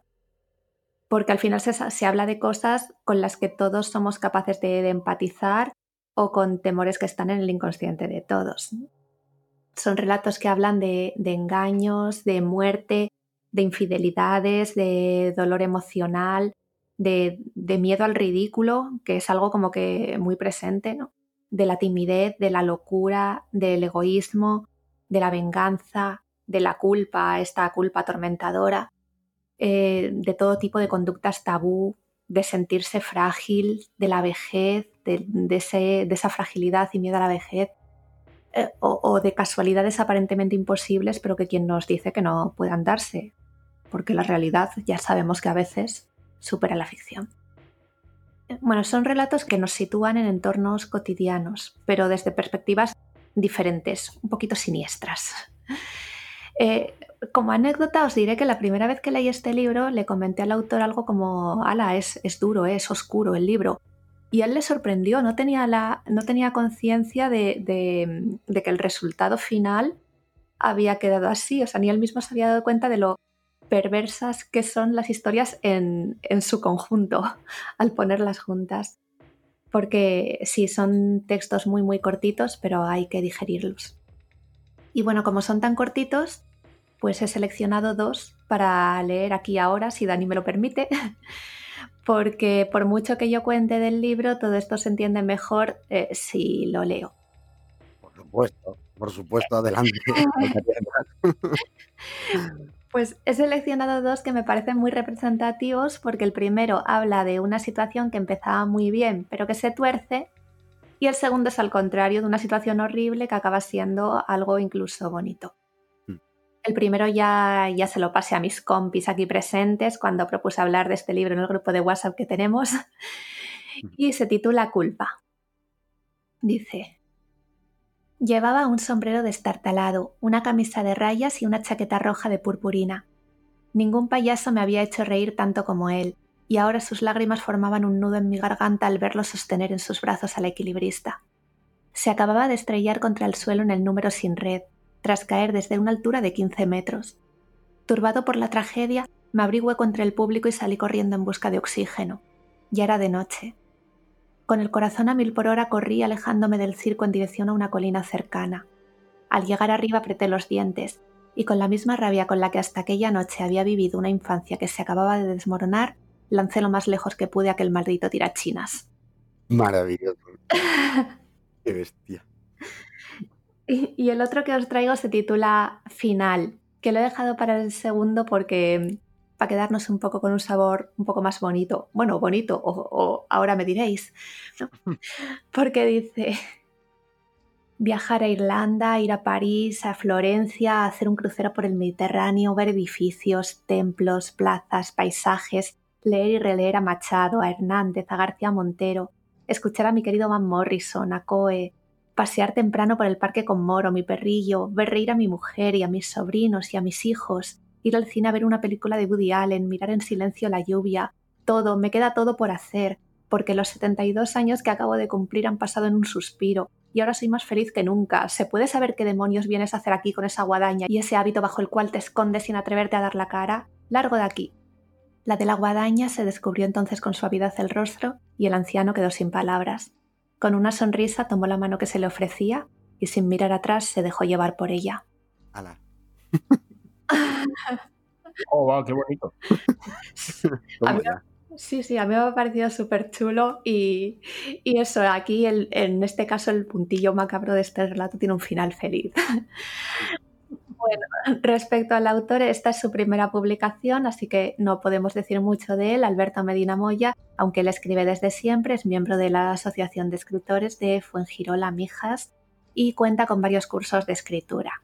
Así que bueno, esta es mi recomendación, nunca se sabe, de Alberto Medina Moya. Qué guay. Pues, pues me viene muy bien, me viene muy bien además de como acabas de empezar tu reseña, porque sí, a veces la realidad supera la ficción. Y es que para este maravilloso y terrorífico Halloween, no solo por lo que suele traer la fecha, sino por lo que implica como extra que sea un Halloween del 2020, que se dice pronto, eh, os traigo un ensayo histórico que pone los pelos de punta a cualquiera. Eh, por supuesto, por, el hecho histórico que se nos narra, pero además por las circunstancias en las que el autor pues, lo escribe, incluso por las repercusiones que puede llegar a tener en, nuestros días. El ensayo tiene por título Historia de una demencia colectiva, no, deja lugar a dudas, y su autor es Friedrich Reck Malekzeben, o algo así. En él pues, se nos cuenta un hecho que sucedió allá por el año 1534 y que tuvo sumida a la ciudad alemana de Münster en una auténtica histeria colectiva durante casi dos largos años.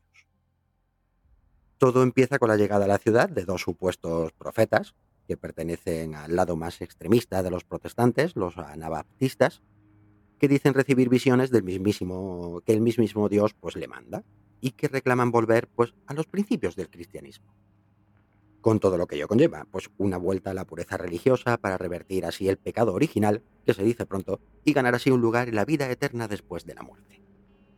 Esto no iría a ningún lugar, por supuesto, si la población de dicho lugar pues eh, no lo hubiera aceptado. Pero poco a poco, pues dichos profetas comenzaron a ganar adeptos, hasta que llegaron a un punto de no retorno. Los viejos cristianos, que en un principio eran mayoría, se quedaron de brazos cruzados, creyendo que podían llegar a una convivencia pacífica y conjunta con las autoridades, pues eso, redactando algún que otro escrito diciendo que aquí no está pasando realmente nada, que podemos llegar a convivir todos en armonía y paz. Por lo que entonces pues, no se tomaron medidas contra ellos. Cuando los anabaptistas fueron ganando más y más adeptos y aún no terminaban de tener el control de la ciudad por completo, el obispo de la zona pues consigue reunir a unos 3.000 mercenarios que ponen en jaque a Münster. Por lo visto, dicho obispo pues tiene sus arcas repletas de oro y paga muy bien. Pero el bando contrario fortifica la ciudad e inician una cruenta guerra contra dichas tropas. Esto lleva a que los iluminados acaben tomando el control del interior, siempre bajo la premisa de las ordenanzas que el propio Dios les dictaba. Sus líderes principales, que guiados por una visión, junto a otros 12 hombres, emprenden una misión algo kamikaze contra las tropas del obispo. Por supuesto, no, no solo esta misión no llegó a ningún lado, sino que además su principal líder fue devuelto cortado en trocitos a las puertas de la ciudad para que sus queridos fieles lo reconstruyesen. Eh, tal vez resulte un poco brutal dicha respuesta, pero en una anterior ocasión, uno de los tambores de la banda de música del ejército del obispo que fue apresado fue decapitado y expuesta su cabeza sobre su tambor en la mencionada puerta, por lo que ambos ejércitos fueron alimentándose un poco, ¿no? En crueldad.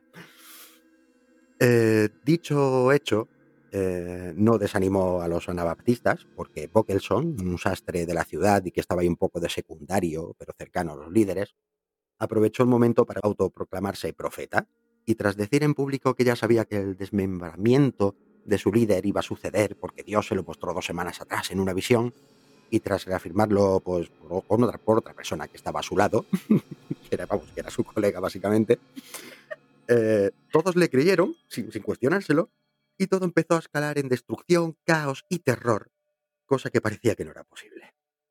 Por supuesto, Bockelson no tardó de autoproclamarse profeta a autoproclamarse directamente rey y pasó a llamar a la ciudad de Münster como ciudad santa de Sion.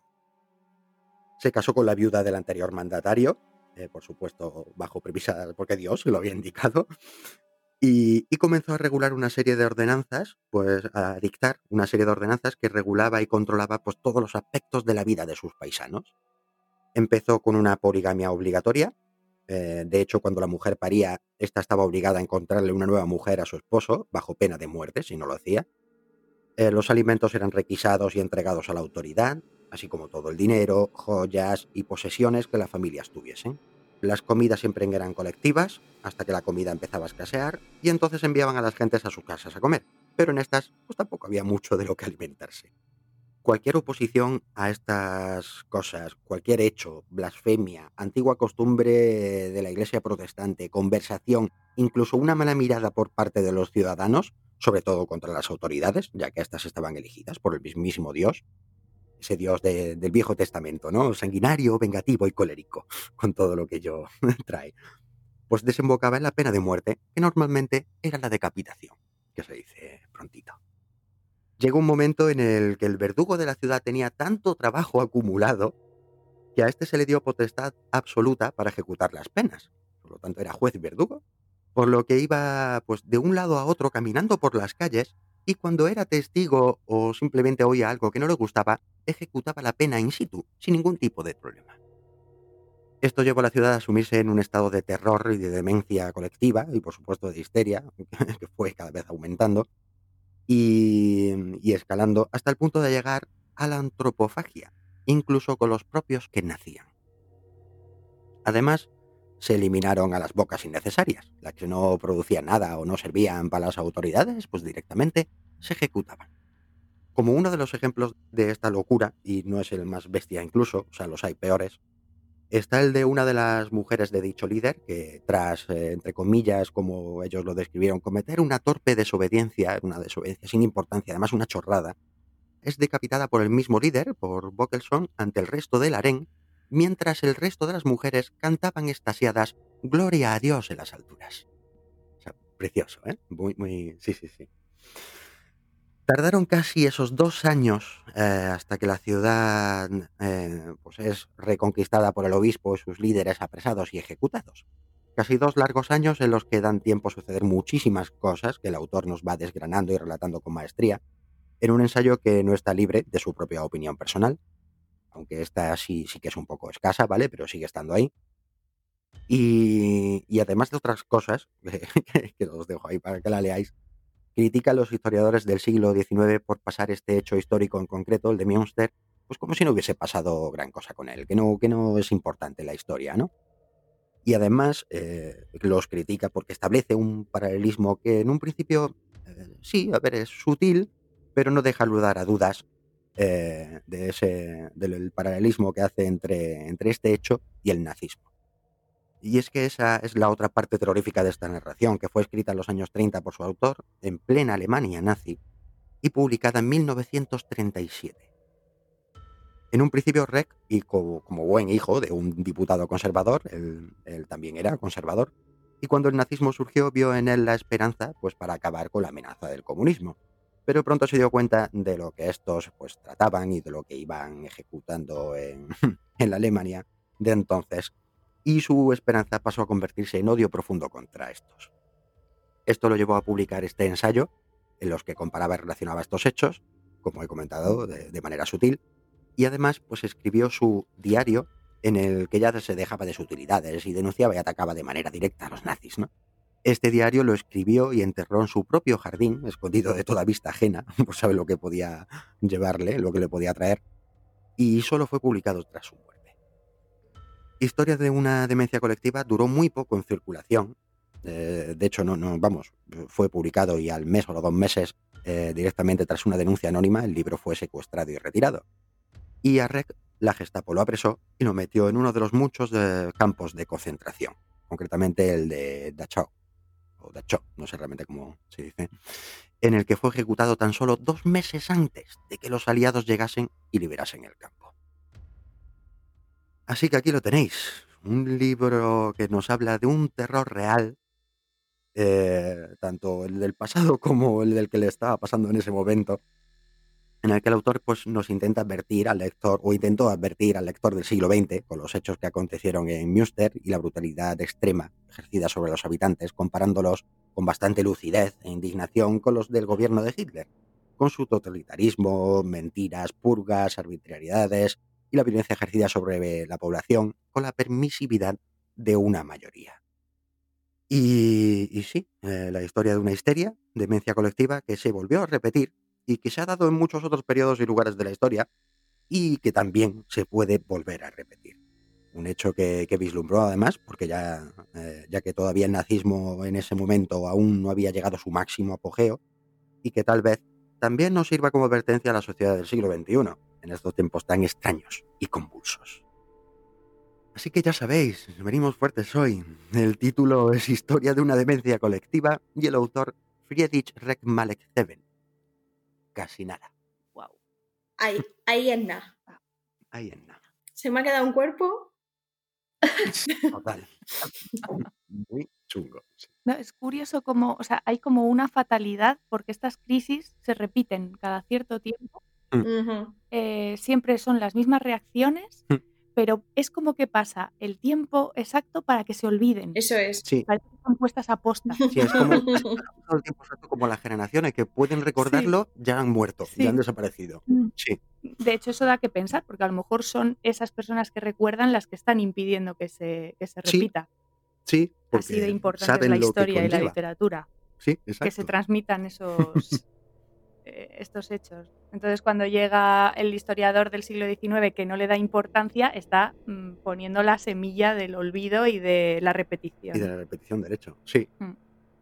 Sí, sí, sí, sí, sí, da mucho que pensar, sí. Bueno, esto eh, está, muy bien puesto el hilo para, mm, para, el cuento del que os voy a hablar. Eh, bueno, primero, antes de nada, feliz amanecer terrorífico. Estamos asustándonos muchísimo y está muy bien que nos asustemos. no entremos en histeria. Bueno, esto me encanta, me, estoy acordando todo el rato de una frase del tiranosaurio Rex de Toy Story, que, es un personaje que me encanta y que dice unas frases, unas frases maravillosas y que y me estoy acordando todo el rato de cuando dice, vamos a ponernos histéricos, como estoy histérico ya, pero al mismo tiempo estoy pidiendo permiso, ¿no? Bueno, esto de la histeria tiene mucho que ver con comunidades y con, estructuras sociales. Y eh, hay un, libro muy interesante y muy, muy, muy raro, muy friki del que os quiero hablar, que es una antología de cuento ruso de principios del siglo XX, finales del XIX, que es Pioneros de la ciencia ficción rusa. Está seleccionado y traducido por Alberto Pérez Vivas, publicado en Alba en la colección Rara Avis le, viene muy bien. Es un libro maravilloso sobre, bueno, pues todos los temas que van a estar en la ciencia ficción del siglo XX, pero antes de que estos calasen en la literatura popular. Entonces son pioneros. Y mm, hablan, bueno, pues de tecnología, de viajes espaciales, de culturas de otros planetas, Em, y, todo esto al mismo tiempo con un punto de vista muy ingenuo, porque todavía no tenían, eh, por ejemplo, cuando querían describir algo tipo un GPS o un móvil, que era al final de lo que hablaban, una tecnología que les permitiese comunicarse con alguien a distancia o saber cómo orientarse en el espacio, lo describían como, por ejemplo, pues como unas máquinas enormes y muy mecanicistas porque, claro, tenían esta, esta ingenuidad sobre la tecnología, pero al mismo tiempo es un punto de vista muy fresco y tiene mucha importancia porque todos estos autores fueron eh, bueno, pues olvidados, ahogados por la Revolución Rusa, que de repente demandaba literatura realista y literatura que se considerase popular, ¿no? Y curiosamente, estos autores siempre parece que, los, las historias sobre histerias colectivas o sobre distopías vienen antes o después de, un, de, una gran crisis o de una gran revolución, de movimientos que afectan a muchísima gente. Y en concreto uno de estos autores, que se llama Valery Y. Briusov, que es bueno de los que en literatura nacional en, Rusia sí es un poquito más conocido que los otros autores del libro, pero bueno, ha quedado en general olvidado.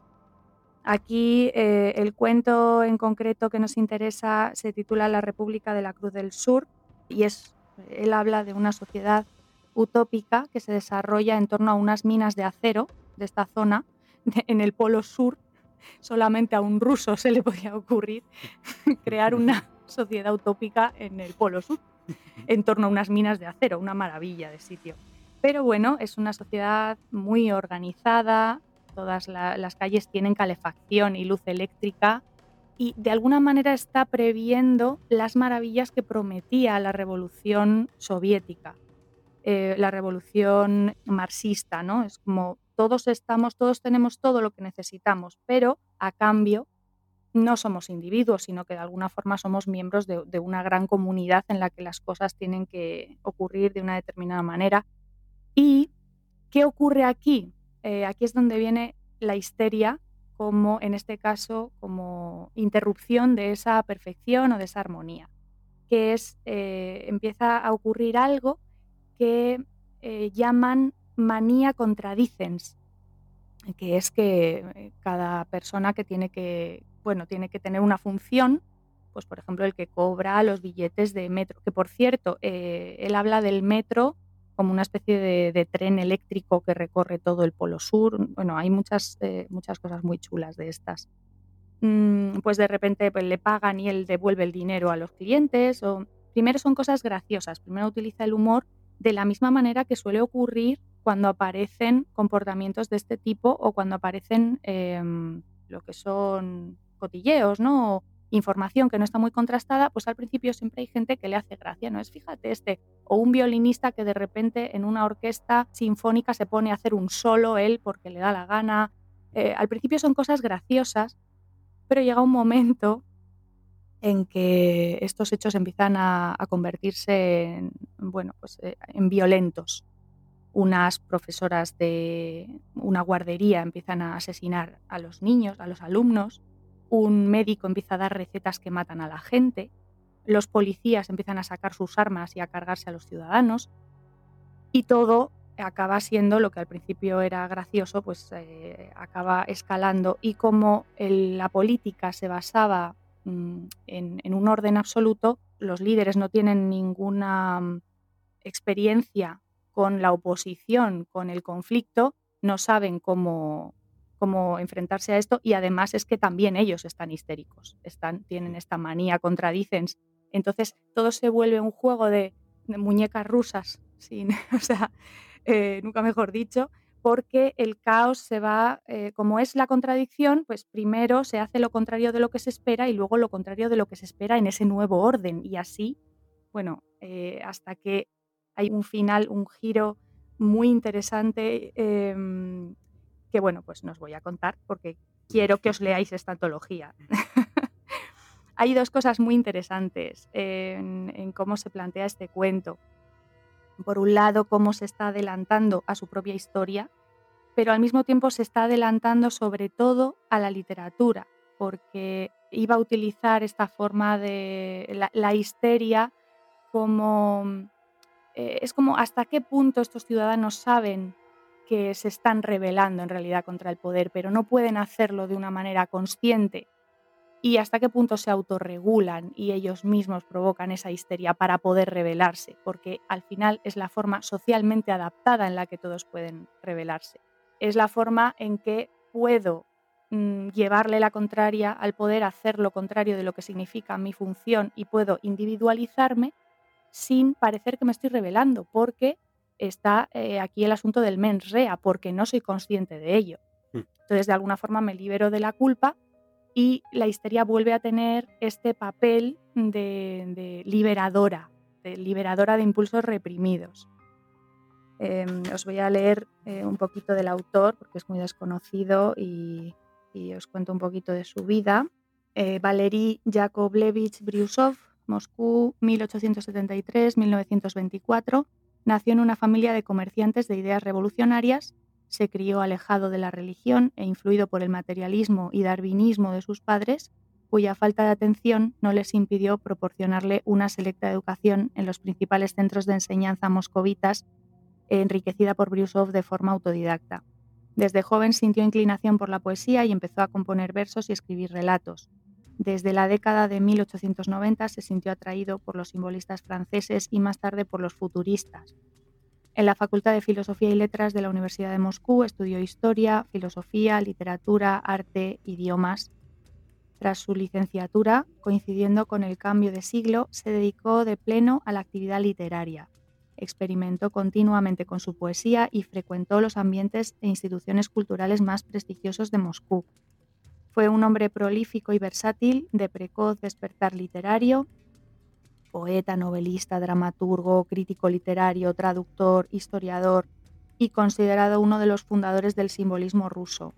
En su obra se oponen principios antagónicos, la lucha por la supervivencia y la esperanza vital, frente al pesimismo más trágico y las situaciones caóticas y catastróficas.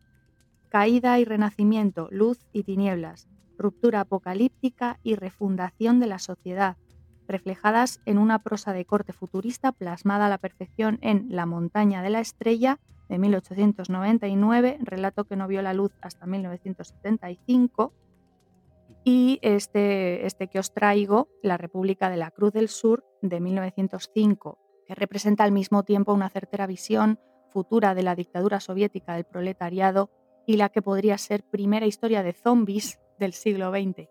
Aquí me hacen un poquito de spoiler. Le seguirían la rebelión de los automóviles de 1908.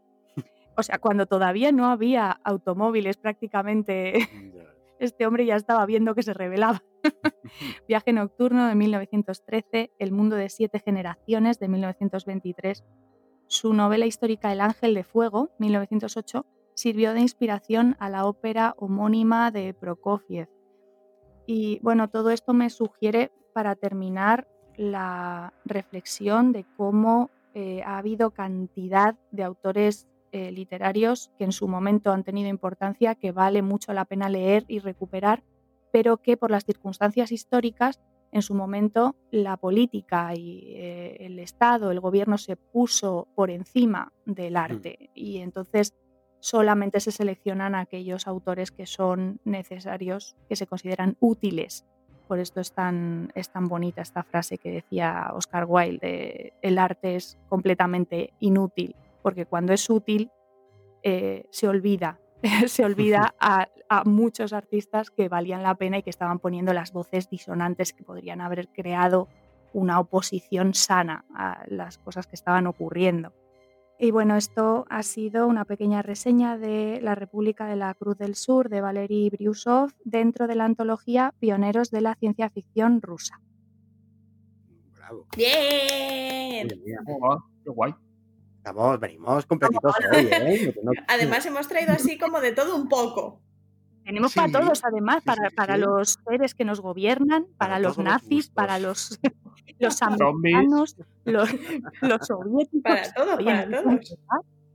Sí, sí, sí, Y además un terror que, a ver, normalmente los programas que hemos hecho de terror eran un poco más fantásticos. Hoy, esta vez hemos ido por un terror más terrenal, ¿eh? Sí, no, lo hemos hecho, siempre ha sido más eh, terror de monstruos, o sea, terror... Eh, pero esta vez recojonarnos un poquito más. Que más yo creo que el terror psicológico es mucho peor que el... el sí, yo también estoy de acuerdo.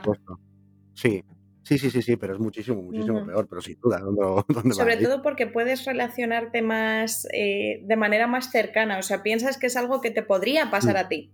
Y te podría pasar, claro. Un terror de monstruos sabe que no te va a entrar un monstruo. Claro, porque también lo de los monstruos entra también tu, tus creencias y tus supersticiones, que pues eso, Sí. si no crees, no crees y punto. Claro. Mm. Pero sí, sí, estos terrores, sobre todo el que estamos hablando hoy, Sí. está ahí. Además que estamos todos sugestionados, nos demos cuenta o no. Ujú. Total. Total, totalmente de acuerdo, sí. Bueno, pues, eh, pues hasta aquí hemos llegado en los libros de la semana por hoy. Esperemos que os haya gustado. Ya habéis visto que tenéis una, una amplia selección de la que podéis elegir. Y nada, pues continuamos con este nuevo y maravilloso programa de la nueva y flamante octava temporada.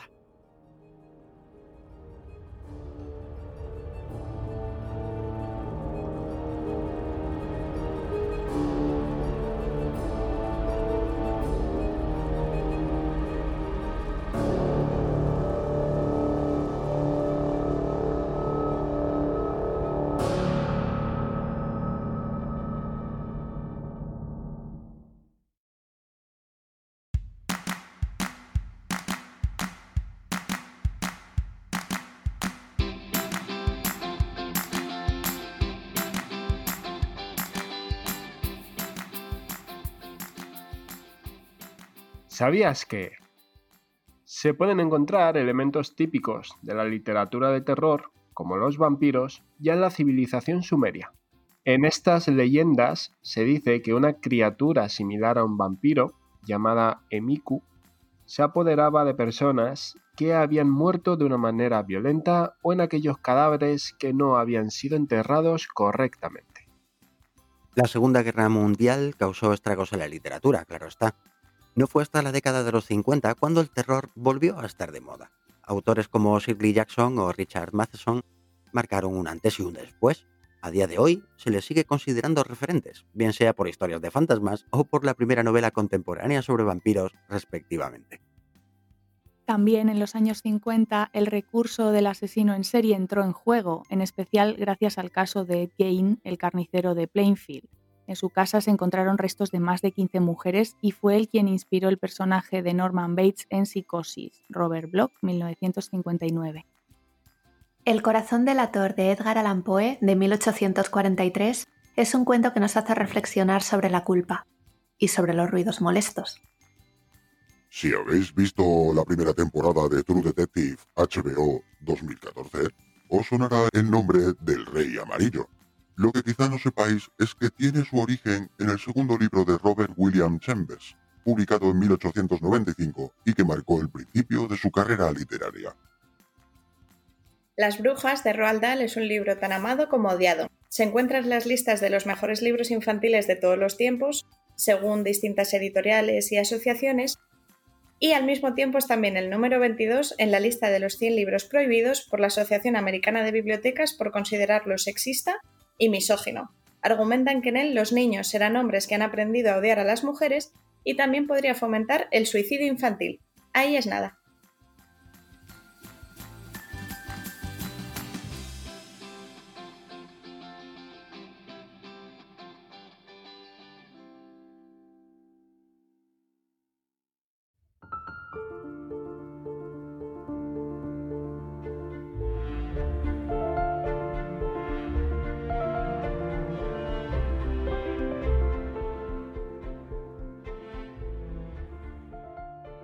Bienvenidos a una nueva sección titulada Efemérides Literaria, en la que cada 15 días daremos un repaso a los hechos que tengan que ver con la literatura más destacados que sucedieron por estas fechas en anteriores años.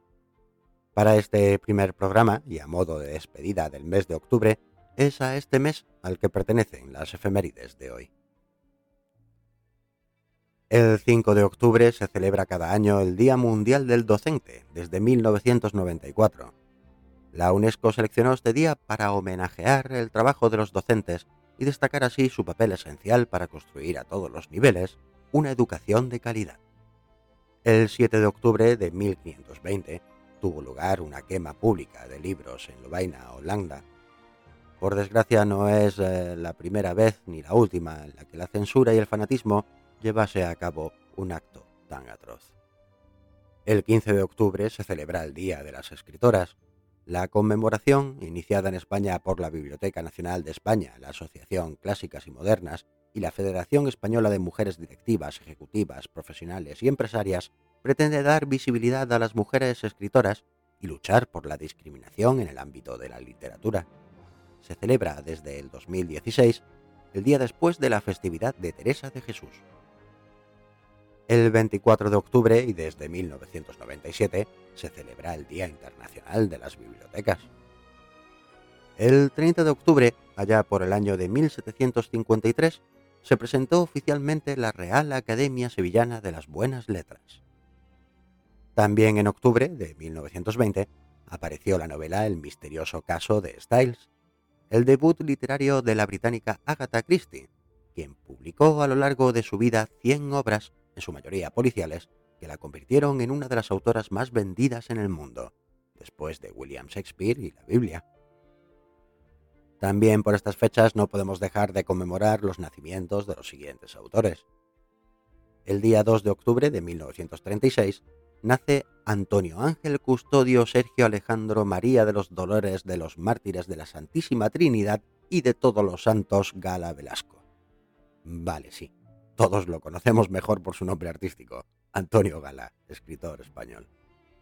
El día 5 de octubre de 1924 nace José Donoso, escritor chileno miembro de la Academia Chilena de la Lengua, uno de los autores más brillantes de la literatura chilena de la segunda mitad del siglo XX, que dominó todos los registros literarios. El día 8 de 1920 nació Frank Herbert, escritor norteamericano de ciencia ficción, autor de la saga de novelas Doom. El día 10 de octubre de 1660 nació Daniel Defoe, novelista y periodista inglés cuya obra refleja su variada experiencia en muchos países y en muchos aspectos de la vida. Sin duda lo conoceréis por su obra Robinson Crusoe. El día 13 de octubre de 1919 nació Carl Hiegerup, dramaturgo y novelista danés, Premio Nobel de 1917 por su variada y rica poesía inspirada en altos ideales. El día 15 de octubre de 1844 nace Friedrich Wilhelm Nietzsche, filósofo alemán, uno de los pensadores modernos más influyentes del siglo XIX, creador del superhombre como término filosófico. Como no, el día 17 de octubre de 1920 nace Miguel Delibes, periodista y novelista español, uno de nuestros más galardonados escritores. El día 21 nace Edmondo de Amici, escritor italiano. Su obra más conocida es Corazón, Cuore, en la que se encuentra incluida la historia de los Apeninos a los Andes, muy popular y conocida de forma independiente al libro. El día 23 de octubre de 1883 nace Hugo Wast, seudónimo del novelista argentino Gustavo Martínez Zubiría, uno de los escritores de habla hispana más leídos en el mundo entero. El día 26 de 1880 nace Andrei Beli, seudónimo de Boris Nikolayevich Bugayev, novelista, poeta y crítico literario simbolista ruso, considerado el autor más importante del siglo XX en lengua rusa. El día 29 de octubre de 1882 nace Jean Giraudoux, dramaturgo francés. Su obra Sigfrido marcó un hito en la historia del teatro francés. Y tal día como hoy, el día 31 de octubre de 1903, nace María Teresa León, escritora, guionista de radio y traductora española, una de las salvadoras del Museo del Prado del bombardeo alemán durante la Guerra Civil Española. También, como no, no podemos dejar de conmemorar las defunciones que ocurrieron en octubre. El día 1 de octubre de 1684 muere Pierre Corneille, dramaturgo francés, miembro de la Academia Francesa, considerado uno de los mayores dramaturgos franceses del siglo XVII, junto con Molière y Racine. El día 3 de octubre de 1532 muere Alfonso de Valdés, escritor español, al que algunos atribuyen recientemente la autoría del libro El Lazarillo de Tormes, hasta ahora considerado de factura anónima. El día 7 de octubre de 1849 muere Edgar Allan Poe, norteamericano al que muchos leerán en un día como hoy. El día 9 de octubre de 1999 muere Morris West, escritor australiano autor de obras tan conocidas como Las sandalias del pescador o La salamandra. El día 14 de octubre de 1536 muere Garcilaso de la Vega, poeta y militar español del siglo de oro, considerado uno de los escritores en habla hispana más grandes de la historia. El día 17 de octubre de 1973 muere Ingeborg Bachmann, poetisa y narradora austriaca, una de las más destacadas escritoras en lengua alemana del siglo XX.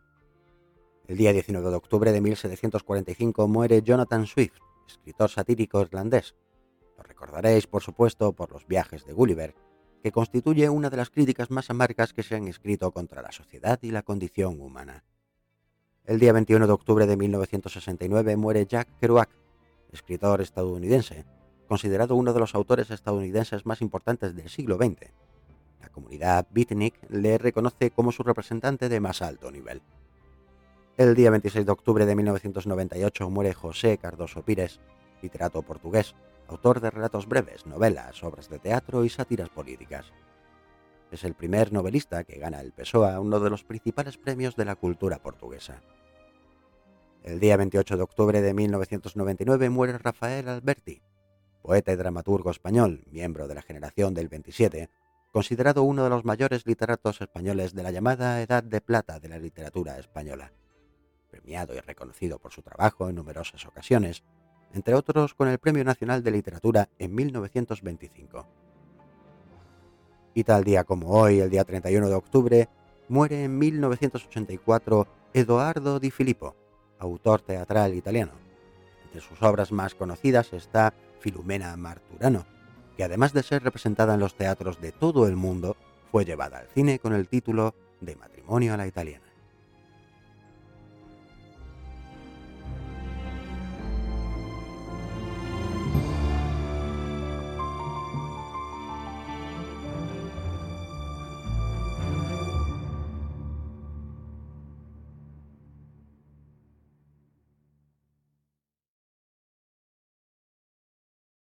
Bueno, y por si fuera poco todo lo que hemos visto hasta ahora, todavía queda el relato. En este caso se titula Viajeros y su autor es Dani, nuestro compi, así que vamos a ello.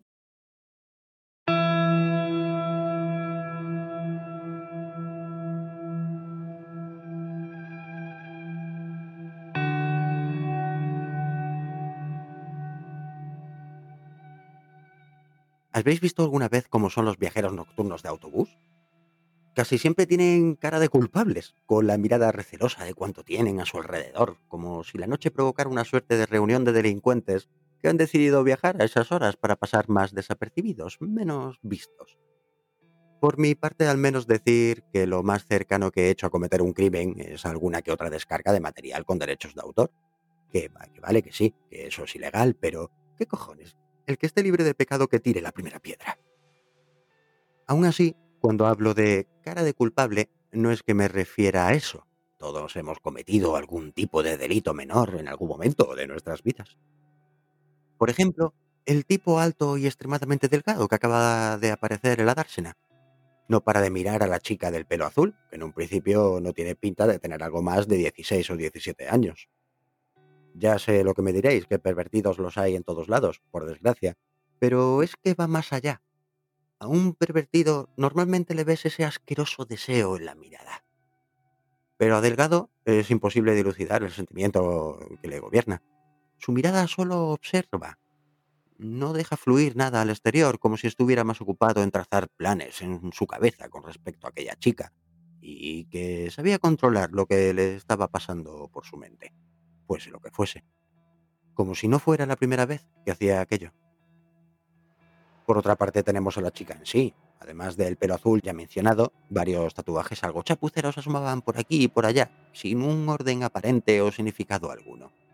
Un corazón llameante en un antebrazo, una aguja enhebrada con un hilo que daba vueltas alrededor de la misma en un tobillo, varias filigranas que podrían formar palabras en sus manos y un par de estrellas en ambas clavículas. En otros tiempos uno se podía preguntar en qué módulo del centro penitenciario de Alcalameco se los había hecho, pero eso ya no era así y además aún era demasiado joven para haber acabado en un lugar como ese. Tal vez no en un centro penitenciario, pero en un reformatorio... Al menos esa era la sensación que daba al observar cómo miraba cada dos por tres en todas direcciones, con gesto nervioso, sin soltar en ningún momento su escaso equipaje de mano, sin atesorarlo, pero preparada para salir corriendo si era necesario. Azul tenía toda la pinta de ser una especie de fugitiva. También teníamos a la señora del pelo cardado, de unos 80 años al menos, abrazada a su enorme bolso mirándonos a los tres directamente a los ojos, desafiante, como retándonos a intentar quitárselo. Lo más seguro es que no tuviera nada que hacer contra ninguno de nosotros, pero con su actitud daba a entender que no sería fácil enfrentarse a ella, que al menos presentaría batalla, y que en un momento dado podía ser algún quebradero de cabeza para el retero común. Además, una abuela de tales características eh, no es una de esas personas que uno esperaría encontrarse en un viaje nocturno. abuela era fácil imaginarla de día en un parque, repartiendo el piste entre las palomas, o en el mercado discutiendo con el verdulero sobre el precio de la mercancía, o viajando a primera hora de la mañana, no a última hora de la noche. Por supuesto, teníamos a la única persona con una razón más que obvia para estar allí, la conductora del autobús obvia pero no libre de sospecha. Las ojeras más que prominentes le daban un aspecto de vampira famélica, deseosa de que la carnaza entrase al autobús para ir eligiendo cuál sería su siguiente víctima en aquella noche. Supongo que es normal que una conductora habitual de aquellas horas pues tuviera ese aspecto.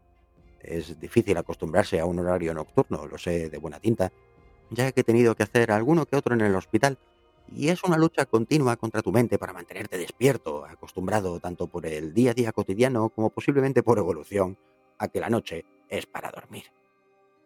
Así que sí, su aspecto tendría justificación, pero lo haría si fuese una conductora habitual de dicho horario, y todos sabíamos de muy buena tinta que eso no era posible.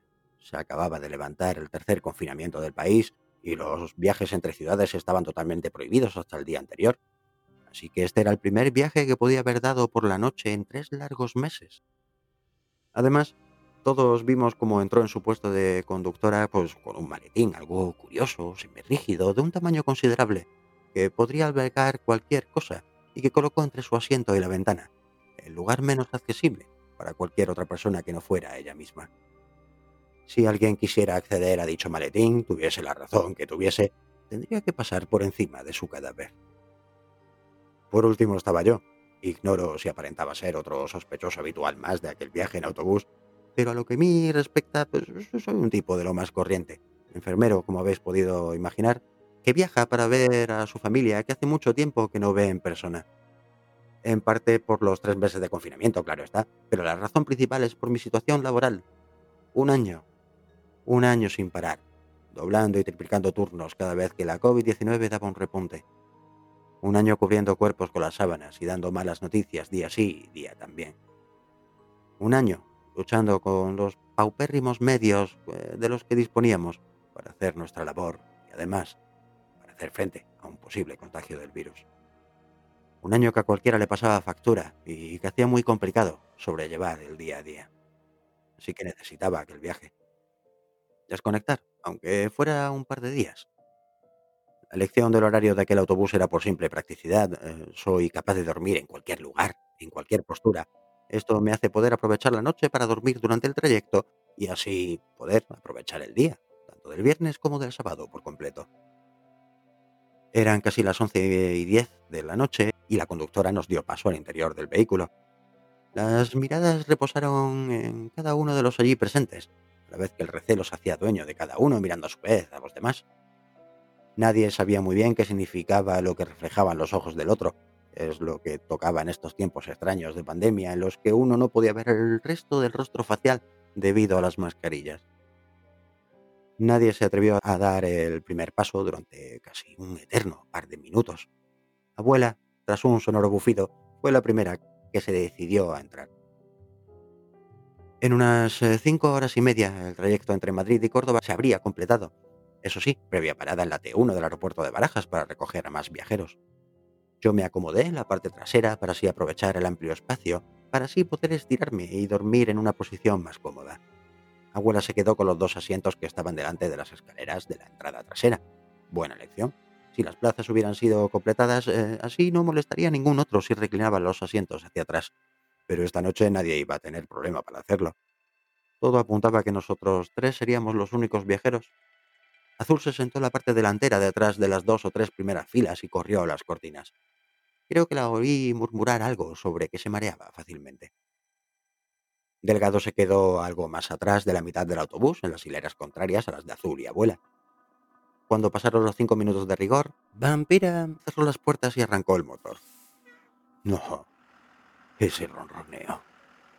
El autobús vibra casi de manera imperceptible pero lo suficiente como para sentirte mecido, y el sonido rítmico y continuo empieza a invadir todos tus sentidos. No sé cuánto tiempo tardé en dormirme, pero dudo de que fuese mucho más de un minuto. De la misma forma que tengo facilidad para dormirme, también la tengo para despertarme. Pero tengo que decir que cuando el autobús paró en el aeropuerto, solo pude entreabrir los ojos lo suficiente para poder ver cómo una mujer de mediana edad vestida con traje y corbata se subía al autobús. Las puertas se cerraron e importante fue asentarse en las hileras de Delgado, solo que en la mitad de la parte delantera del vehículo. Es curioso la autoridad que conferimos a alguien que lleva traje, como la mayoría de las personas le dan importancia y veracidad a cualquier cosa que diga. Mis ojos volvieron a cerrarse pesados, anulando mi capacidad de poder concentrarme en algo más que no fuera en dormir en aquella noche. Lo siguiente que me despertó fue la tos y no era una tos cualquiera. Alguien no podía parar de toser, hasta el punto de parecer que se estaba ahogando. Era una tos seca, una tos que había escuchado mucho durante los últimos meses. Me incorporé de inmediato sin saber muy bien cómo reaccionar. En el hospital estamos mejor equipados, no es lo mismo que atender a un posible enfermo dentro de un autobús. Además estaba el hecho de que ahora estaba tosiendo sin parar, pero ¿no habría soltado alguna que otra en otro momento? En mi mente no paraban de aparecer imágenes de, de cuando se subió al autobús, el siguiente después de abuela. Intentaba recordar si alguna de mis manos habían ido a parar a algún sitio que, que éste previamente hubiese tocado, pero no conseguía acordarme de aquel detalle que en principio parecía no tener importancia. Se me heló la sangre al recordar que me había retirado la mascarilla para poder respirar mejor y dormir tranquilo. A toda prisa llevé la mano a mi bolsillo, extraje la mascarilla quirúrgica y miré en todas direcciones. Vi cómo a importante, azul y abuela se le ponían los ojos como platos, a la vez que cogían sus mascarillas desde los respectivos lugares en los que las habían guardado para volver a ponérselas. Era delgado, quien tosía de manera compulsiva. Vampira echaba miradas continuas por el espejo retrovisor, como esperando a que alguien que no fuese ella hiciese algo. Me levanté y me acerqué hasta el hombre, aunque dejando algo más de dos metros solo, por si acaso. Señor, eh, ¿puede oírme? ¿Puede mirarme un momento, por favor? Delgado hizo un gesto con la palma de la mano hacia mí para indicarme que así, que, que esperase. Dio un par de toses largas más e inhaló a bocanadas el aire que le rodeaba. Comenzó a hablar con un hilo de voz eh, ronco y apagado. Perdona. No se, no se preocupe. Es solo... Se me ha ido una patata por el otro lado. La tos volvió a hacer acto de presencia. Señor, por favor, eh, un segundo, soy enfermero. Las palabras hicieron efecto y Delgado levantó la cabeza y comenzó a girarla hacia mí. Lo primero que observé fue su rostro al completo. Joder, póngase la puta mascarilla, ¿está usted loco? Grité hecho una furia al encontrarme con otro responsable más de los que habitaban en este país. Uno que además tenía una muy alta probabilidad de que estuviese infectado. No solo fue la tos, las gotas de sudor que perlaban su frente y que caían por las mejillas me hizo sospechar que aquello era provocado por algo más que una simple patata. Abuela soltó un gritito apagado y se acurrucó en su asiento contra la ventana, cubriéndose la boca, que ya estaba cubierta por la mascarilla, con su propio jersey y con su abrigo. En su mirada había pánico. Azul apenas se movió del asiento en el que estaba, mirando a unos y a otros. Importante se dio la vuelta y se dirigió a Vampira. Perdone, ¿puede parar el autobús, por favor? Creo que tenemos un serio problema por aquí. Dijo con voz grave y autoritaria. ¿Está usted loca? ¿Parar en medio de despeñaperros? No tengo sitio para aparcar esta bestia en ningún lado. Gruñó Vampira en respuesta. Miré por la ventana y el reflejo de las luces laterales amarillentas del vehículo iluminó el monumento a la Inmaculada Concepción que se encontraba en el inicio de la bajada por la vieja nacional de Despeñaperros. La imagen pareció congelarse un instante, sobre todo en mi cerebro. El indefinido y pétreo rostro de la imagen pareció cobrar fuerza y la lástima perenne que desprendía su rostro pareció que clavaba los ojos en el autobús en el que nos encontrábamos. Eh, ¿Se puede saber por qué bajamos por la Nacional y no por la A4? Tengo que recoger a un compañero en Santa Elena, abajo del todo, y es más fácil acceder y maniobrar en el pueblo desde aquí que desde la autopista. Dijo de carrerilla y sin dudar, como si tuviese preparada la excusa desde el inicio del viaje. En 15 minutos como mucho estamos abajo y solucionamos lo que tengamos que solucionar. ¿En 15 minutos? ¿Me está diciendo que tengo que respirar el mismo aire que este enfermo durante 15 minutos? Pare ahora mismo, joder. ¿Es que no ve que tiene el coronavirus, hostias? Gritó histérica, importante. Nadie reaccionó con sorpresa, lo que indicaba que a todos nos rondaba la idea por la cabeza. Que no puedo parar aquí. Si lo hago cualquier camión podría embestirnos. Esos van a lo suyo y puede que hasta que vayan más rápido de lo normal, o medio dormidos, vete tú a saber. En 15 minutos este nos contagia el puto virus. ¿Es que no eres capaz de verlo? Mira la mierda de mascarillas que llevamos todos, las más baratas, las que no protegen una mierda. Así que o paras y echas a este tío del autobús o me levanto y te paro yo misma. ¿Qué? A mí no me baja ni Dios de aquí. Y menos una chupatintas venida más, desgraciada de mierda. Dijo Delgado sin haber recuperado la voz del todo, poniendo punto y final a la frase con una nueva tos. Señores, por favor, calmémonos. Todos estamos a más de dos metros de él. Eh, No tiene por qué contagiarnos nada. Solo tenemos que esperar esos 15 minutos y ya abajo llamamos a las autoridades si hace falta. Intenté bajar los humos de la discusión, que no hacía que otra cosa que ir escalando en intensidad y agresividad. ¿Que estamos a suficiente distancia? A ver, enfermero, dime si tengo no razón. ¿No es cierto que la OMS nunca ha terminado de pronunciarse sobre si el virus viaja o no por el aire?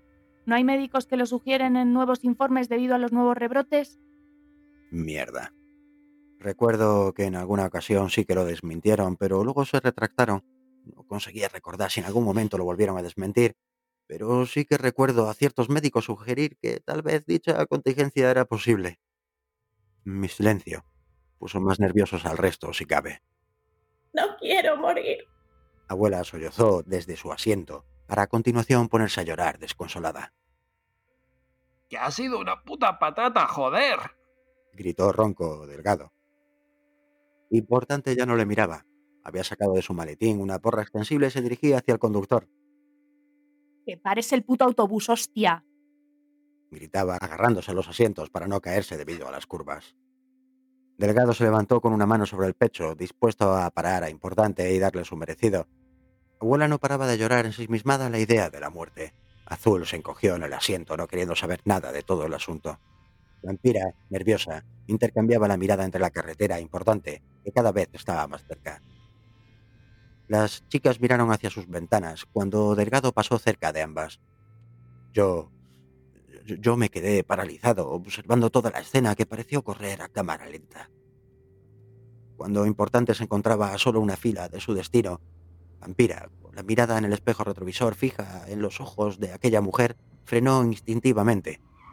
Lo hizo cerca de la salida de una curva. La parte trasera del autobús comenzó a deslizarse más de lo normal.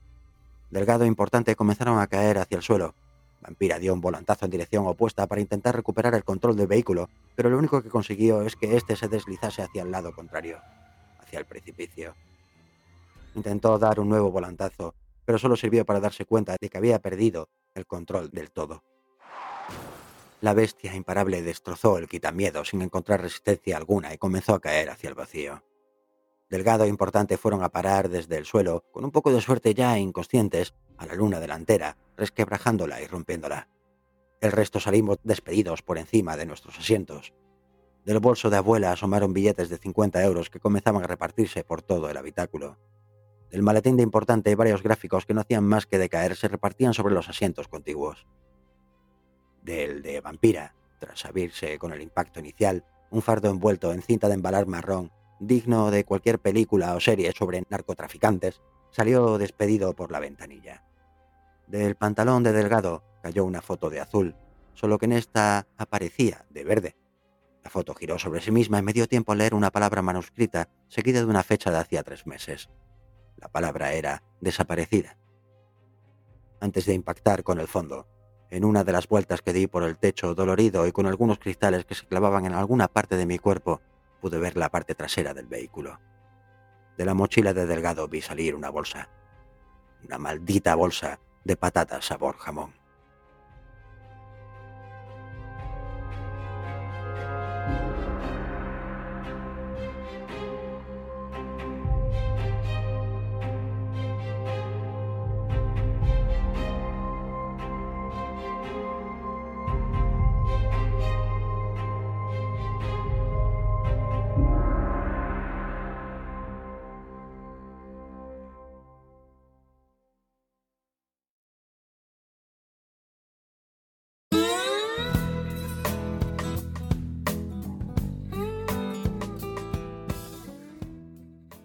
Y hasta aquí llega el programa de hoy, un capítulo muy completo que esperamos que os haya sido de lo más entretenido. ¿Nos lo hacéis saber en nuestras redes sociales? Ya sabéis, nos podéis encontrar en Facebook, Twitter, Lectu o iBox y como no, en leyendo hasta el amanecer.com. Desde aquí os deseamos que paséis una gran noche en la que, además de las ya sabidas fiestas, aquí en Leyendo hasta el amanecer, celebramos un año más con vosotros. Eso sí, no nos iremos sin despedirnos con la habitual frase célebre. En esta ocasión, nos viene que ni al pelo, y pertenece a Ludwig Borne. Y dice así, el hombre más peligroso es aquel que tiene miedo. Y de nuevo, al menos hasta que vuelva la oscuridad, el sol vuelve a salir por el horizonte. Buenos y terroríficos días. Mm-hmm.